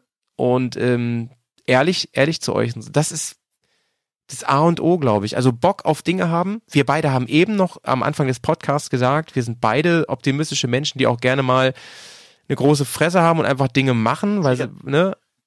Aber man muss den Punkt erkennen. So, das ist wichtig. Ja. Ja. Das Mhm. ist halt, und wie gesagt, das, das kann halt dann ins Auge gehen. Wenn du Mhm. dich da überschätzt und, Mhm. und gewisse Dinge, dann wenn du sagst, ich kann das, ich mach das, Ja. ähm, pff, das ist halt, wie gesagt, wir wissen ja zum Glück, wo diese Stellen sind und Ja. wir sind das alles schon öfters gefahren und ich weiß ganz genau, hier ist der Punkt, wo ich den Leuten jetzt sagen muss, jetzt Kindergeburtstag ist vorbei. Alles, was ihr bis jetzt erlebt habt, vergesst es. Hier geht es um Leben oder Tod. Ja. Hier kommt uns niemand holen. Das Ja. muss euch bewusst sein. Ja. Das sind schon Und krasse Worte, ne? Ja. Mhm. Jetzt, jetzt ähm, glaube ich aber schon, dass gerade wenn da Vorgespräche stattfinden, wenn, wenn ihr da eine Gruppe habt zusammen und, und viel im Austausch seid und euch vielleicht vom Schiff sogar kennt, dass da so ein paar Vibes aber auch schon rüberkommen auf die Leute. Ne? Absolut. Dass man schon so merkt, man, hier, Absolut. hier ist ein Safe Space, hier kann ich Ja. ehrlich sein, so, ne? Genau, und, und weißt du, bei uns geht's ja auch nicht um Zeit. Genau, Äh, genau. Wir werten, also jetzt mit Youths of Dust ist es so, wir arbeiten mit einer österreichischen App zusammen. Das ist so eine Kurven-App Ja. und die können äh, Höhenmeter messen, die Dauer, äh, wie lang du am Ja. Bike sitzt, beziehungsweise wie lang sich das Bike bewegt, äh, wie viel Kilometer du gemacht hast. Ja. Das sind so unsere Bewertungskriterien, wo es ja auch nicht darum geht, ich sitze jetzt länger oben, sondern am Ende, es soll ja um Spaß gehen. Ja. Und der Sieger, ob der, dass der jetzt besser war als ein anderer, bezweifle ich, weil er zwei Höhenmeter mehr gemacht hat, Ja. ist doch egal, darum geht's ja eigentlich nicht. Wir Ja. wollen halt am Schluss einen Sieger haben und wir, weil wir halt feiern wollen, bei ja. uns gibt's dann jeden Tag ein gelbes Trikot, Echt? wir wissen, wer hat's am, ja sicher, Wie bei Tour de France. voll. Und wie gesagt, es geht halt um Spaß und man soll um das Trikot kämpfen, aber definitiv nicht mit letzter Kraft und, und, und irgendein Risiko eingehen, weil wirklich gewinnen tust du bei uns ja nichts. Nichts, was einen sehr großen äh, Wert hat oder wirtschaftlich gesehen einen Wert hat, Mhm. sondern einer ist halt dann der Sieger. Ja. Aber der Spaß steht im Vordergrund. Mehr fürs Protokoll find's so. Halt schon cool, genau. Ja. Ich find's halt cool, wenn man sagt, hey, boah, mir ist es heute zu heiß. Es ist heute einfach zu brutal. Ich, ich habe keinen Bock, ja. Und diese Ja. Freiheit geben wir auch und das sagen wir auch im Vorfeld. Ja. Ähm, Ja. Das ist, zieht sich halt so durch. Das, also wie es bei uns kannst du, ob du campst oder ein Fünf-Sterne-Hotel nimmst, ist egal.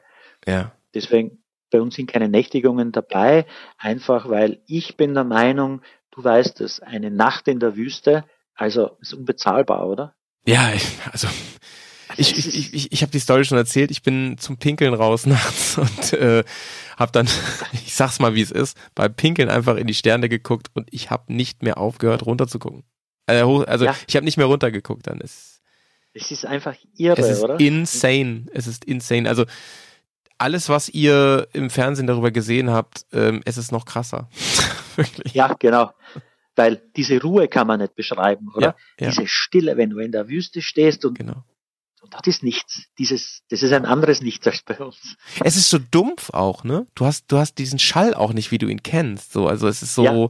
So platt alles. Und das ist so krass, so, so unwirklich. Als wärst du in so einem Art Tonstudio. So ungefähr. Ja, an. genau, ja. Ganz verrückt, ja. Ja, du hast das Gefühl, die Ohren sind zu und, und, und ja, Ja. Schon, schon sehr cool. Und das ist halt, das sind diese Dinge, die wir vermitteln wollen. Ich finde es halt extrem cool, wenn du, ähm, wenn du dort in der Wüste bist, wenn du, auch wenn andere dabei sind, du gehst halt eine Düne weiter, wenn du unbedingt ganz alleine sein möchtest, das zu erleben ist einfach mega. Voll. Ey, Tom, ich würde mal sagen, wir haben jetzt ja noch ein bisschen rumgekratzt so an den Themen. Ähm, ich freue mich, wenn du wieder Zeit hast, echt. Dann lass uns unbedingt wieder was aufnehmen. Das wäre sehr dolle. Aber erstmal seid ihr jetzt ja viel unterwegs und vor allem auf Tour, auf Schweiz, auf Dachtour kann man sagen, ne? Schweiz, Österreich, Ja, Deutschland. genau, Dachtour. Dachtour. Und ich möchte noch mal kurz eure Internetadresse erwähnen. Dudesofdust.com ist auch in den Shownotes natürlich drin. Da guckt ihr mal gerne drauf. Und ihr habt ja gehört, was Tom für ein bocksympathischer Typ ist. Und ähm, ich glaube, ob man da jetzt, ob man sich nachher entscheidet, mit euch zu fahren oder nicht, dort mal hinzukommen, sich das mal ähm, reinzutun, das lohnt sich auf jeden Fall. Und ich würde mich sehr freuen, Tom, wenn wir uns mal wieder live sehen würden. Müssen wir mal gucken, wann sich das überschneidet. Wir haben ja schon äh, über ein paar Sachen gesprochen und äh, du bist ja beim Rodeo auch jedes Jahr. Ja. Und ähm, spätestens da wäre ja ganz geil, wenn wir uns da mal mal treffen. Das ist auch nicht so weit. unbedingt. Bist auch jetzt in Hamburg hier um die Ecke, habe ich gesehen, am Ja. zweiten, zweiten oder Ah. so, glaube ich, oder ersten, zweiten. Also wir beginnen mit der Messe Friedrichshafen am Samstag, Sonntag bei Bionic in der Schweiz, dann Ja. Loose Crew Dachau, dann Frankfurt, Ippenbüren und dann Hamburg. Genau, erste, zweite. Genau, jetzt sehe ich es gerade wieder. Ja, Ey, das ist zwar ums Eck, da kann ich leider nicht an dem Tag, sonst wäre ich auf jeden Fall in Hamburg. Ja, das wäre ja mega um die Ecke. Solltest du an Bremen vorbeikommen, dann sag gern Bescheid. Hier steht ein Kaffee für dich bereit. Okay? Sehr cool. Vielen, vielen Dank für deine Zeit, Tom. Es war mega geil. Ich, ich, ich freue mich Ich auf alles, danke. auf alles, was da kommt, ne? Und ihr schaut mal gerne rein bei dudesofdust.com und wir hören uns in der nächsten Woche wieder. Da ist endlich mal wieder Zeit für mich. Fragt ja keiner mit der Carini. Mann, hab ich Bock, mit der zu sprechen. Liebste Grüße nach Österreich. Bis bald, Tom. Servus. Danke, liebe Grüße. Ciao. Tschüss.